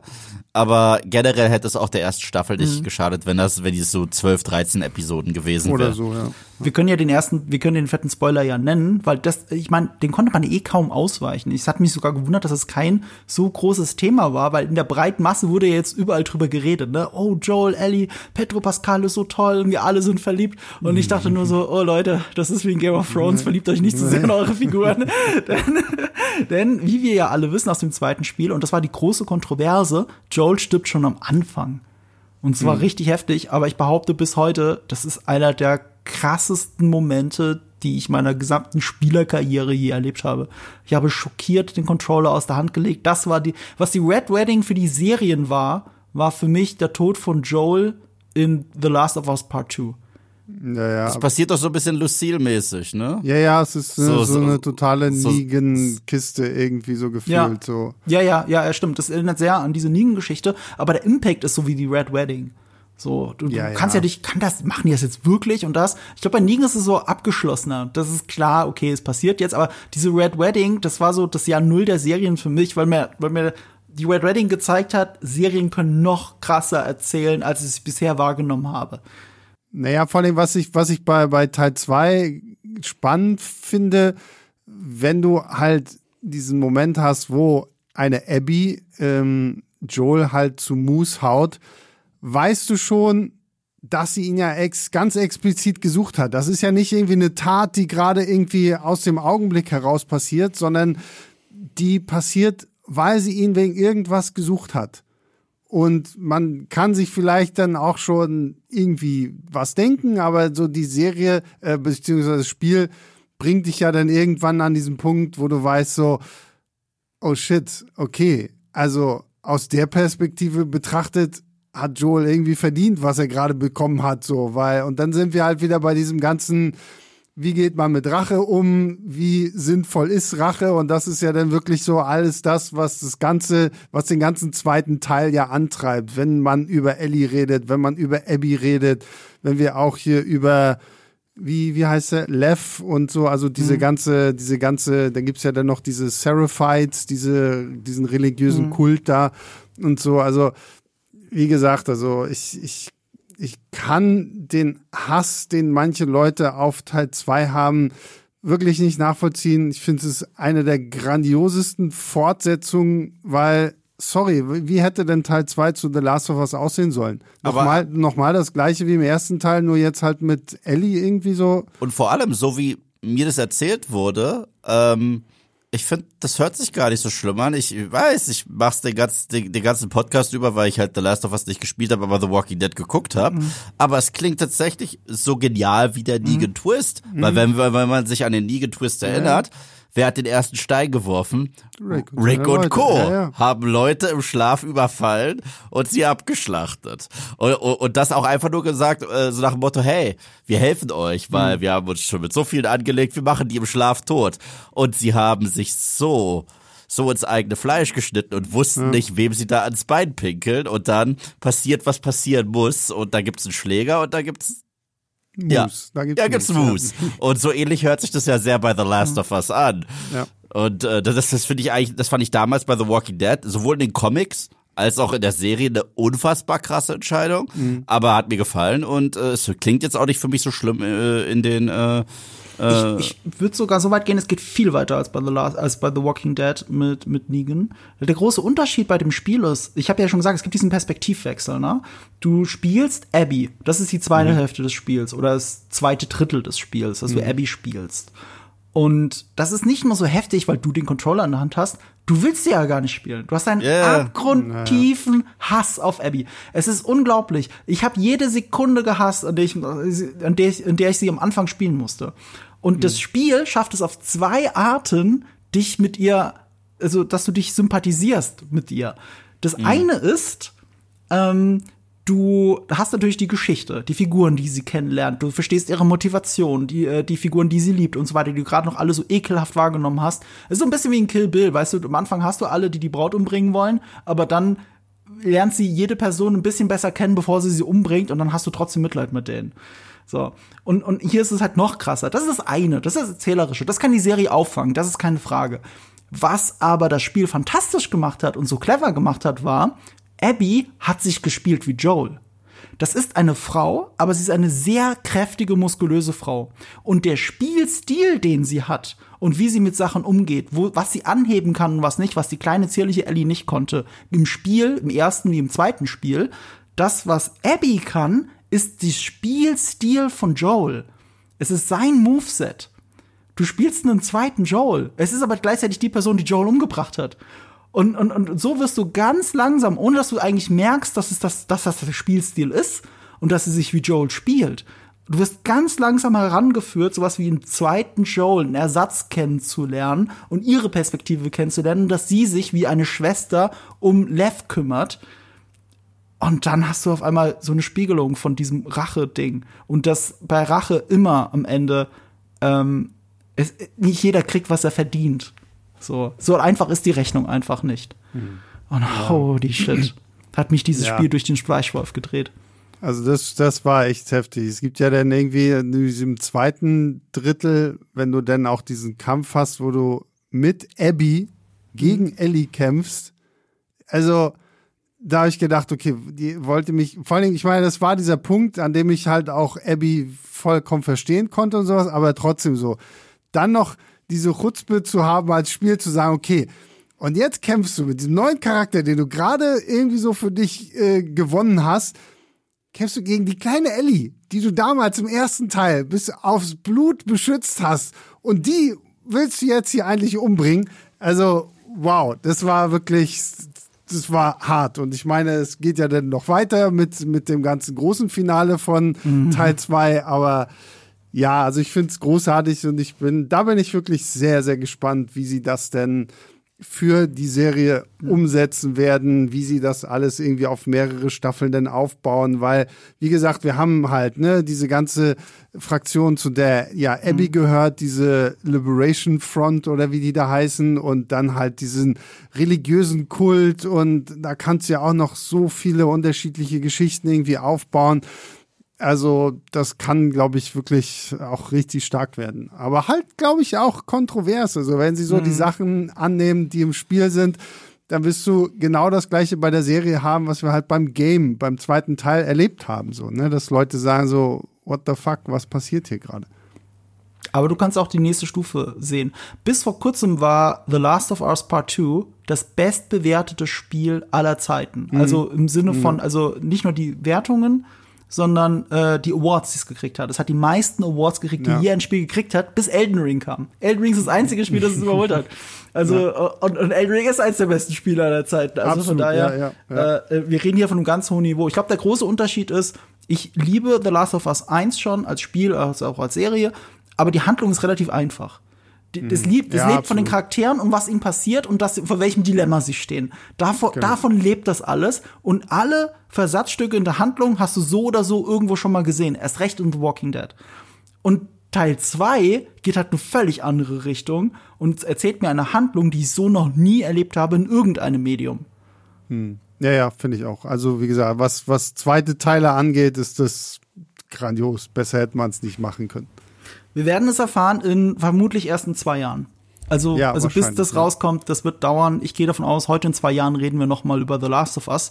Ähm, mhm. Worüber wir in zwei Wochen schon reden werden, Eve und ich, das hat auch mit Videospielen zu tun. Wahrscheinlich auch mit The Last of Us. Würde mich wundern, wenn nicht, wenn wir ähm, bei Nerd und Kultur Live in München zusammen auf der Bühne sind. Ja, ich freue mich richtig, da nach München zu kommen, gell? äh, ich würde ja eigentlich an der Stelle sagen, äh, kauft fleißig Tickets. Äh, es ist unten verlinkt in, der, in den Show Notes, aber die sind schon ausverkauft, tatsächlich. Wir das sind restlos ausverkauft. Wir haben noch sechs freie Plätze, die bei unseren Kollegen bei Gamestar.de gerade verlost werden bis 20. März, also nur noch ein paar Tage. Äh, deswegen verlinke ich euch das hier noch. Falls ihr uns unbedingt live auf der Bühne sehen oder hören wollt, ähm, könnt ihr das gerne kostenlos unter dem Link in den Show Notes tun, aber ihr müsst natürlich halt gewinnen. Ja, ich freue mich auf euch. Ich freue mich auf München. Redest du denn auch die ganze Zeit mit deinem bayerischen Akzent? Das müsste ich eigentlich machen, oder? ich freue mich richtig heute mit Marco, mal eine richtig schöne Live-Runde zu machen. Wir reden heute über ein Videospiel, da kenne ich mich richtig gut aus. Ich freue mich schon drauf, wenn das soweit ist. Sebastian, vielen Dank, dass du da warst. Ja, danke für die Einladung. Ähm, wo kann man dich denn noch hören? Äh, ja, wo kann man mich hören? Man kann mich hören bei Leinwandliebe, dem Filmstarts-Podcast, oder man kann mich hören und sehen äh, auf YouTube äh, bei Filmstarts.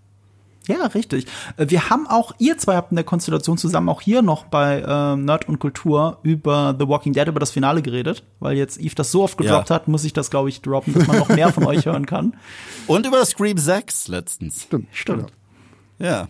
Oh ja, Verdict war ja relativ positiv, glaube ich sogar, ne? Ja, ja, ja. Das ist witzig. Es ist das gleiche wie mit Scream 5. Das US-Echo richtig positiv, das, das deutsche Echo so, äh, mhm. geht so. Das ist ganz witzig. Also, äh, ja.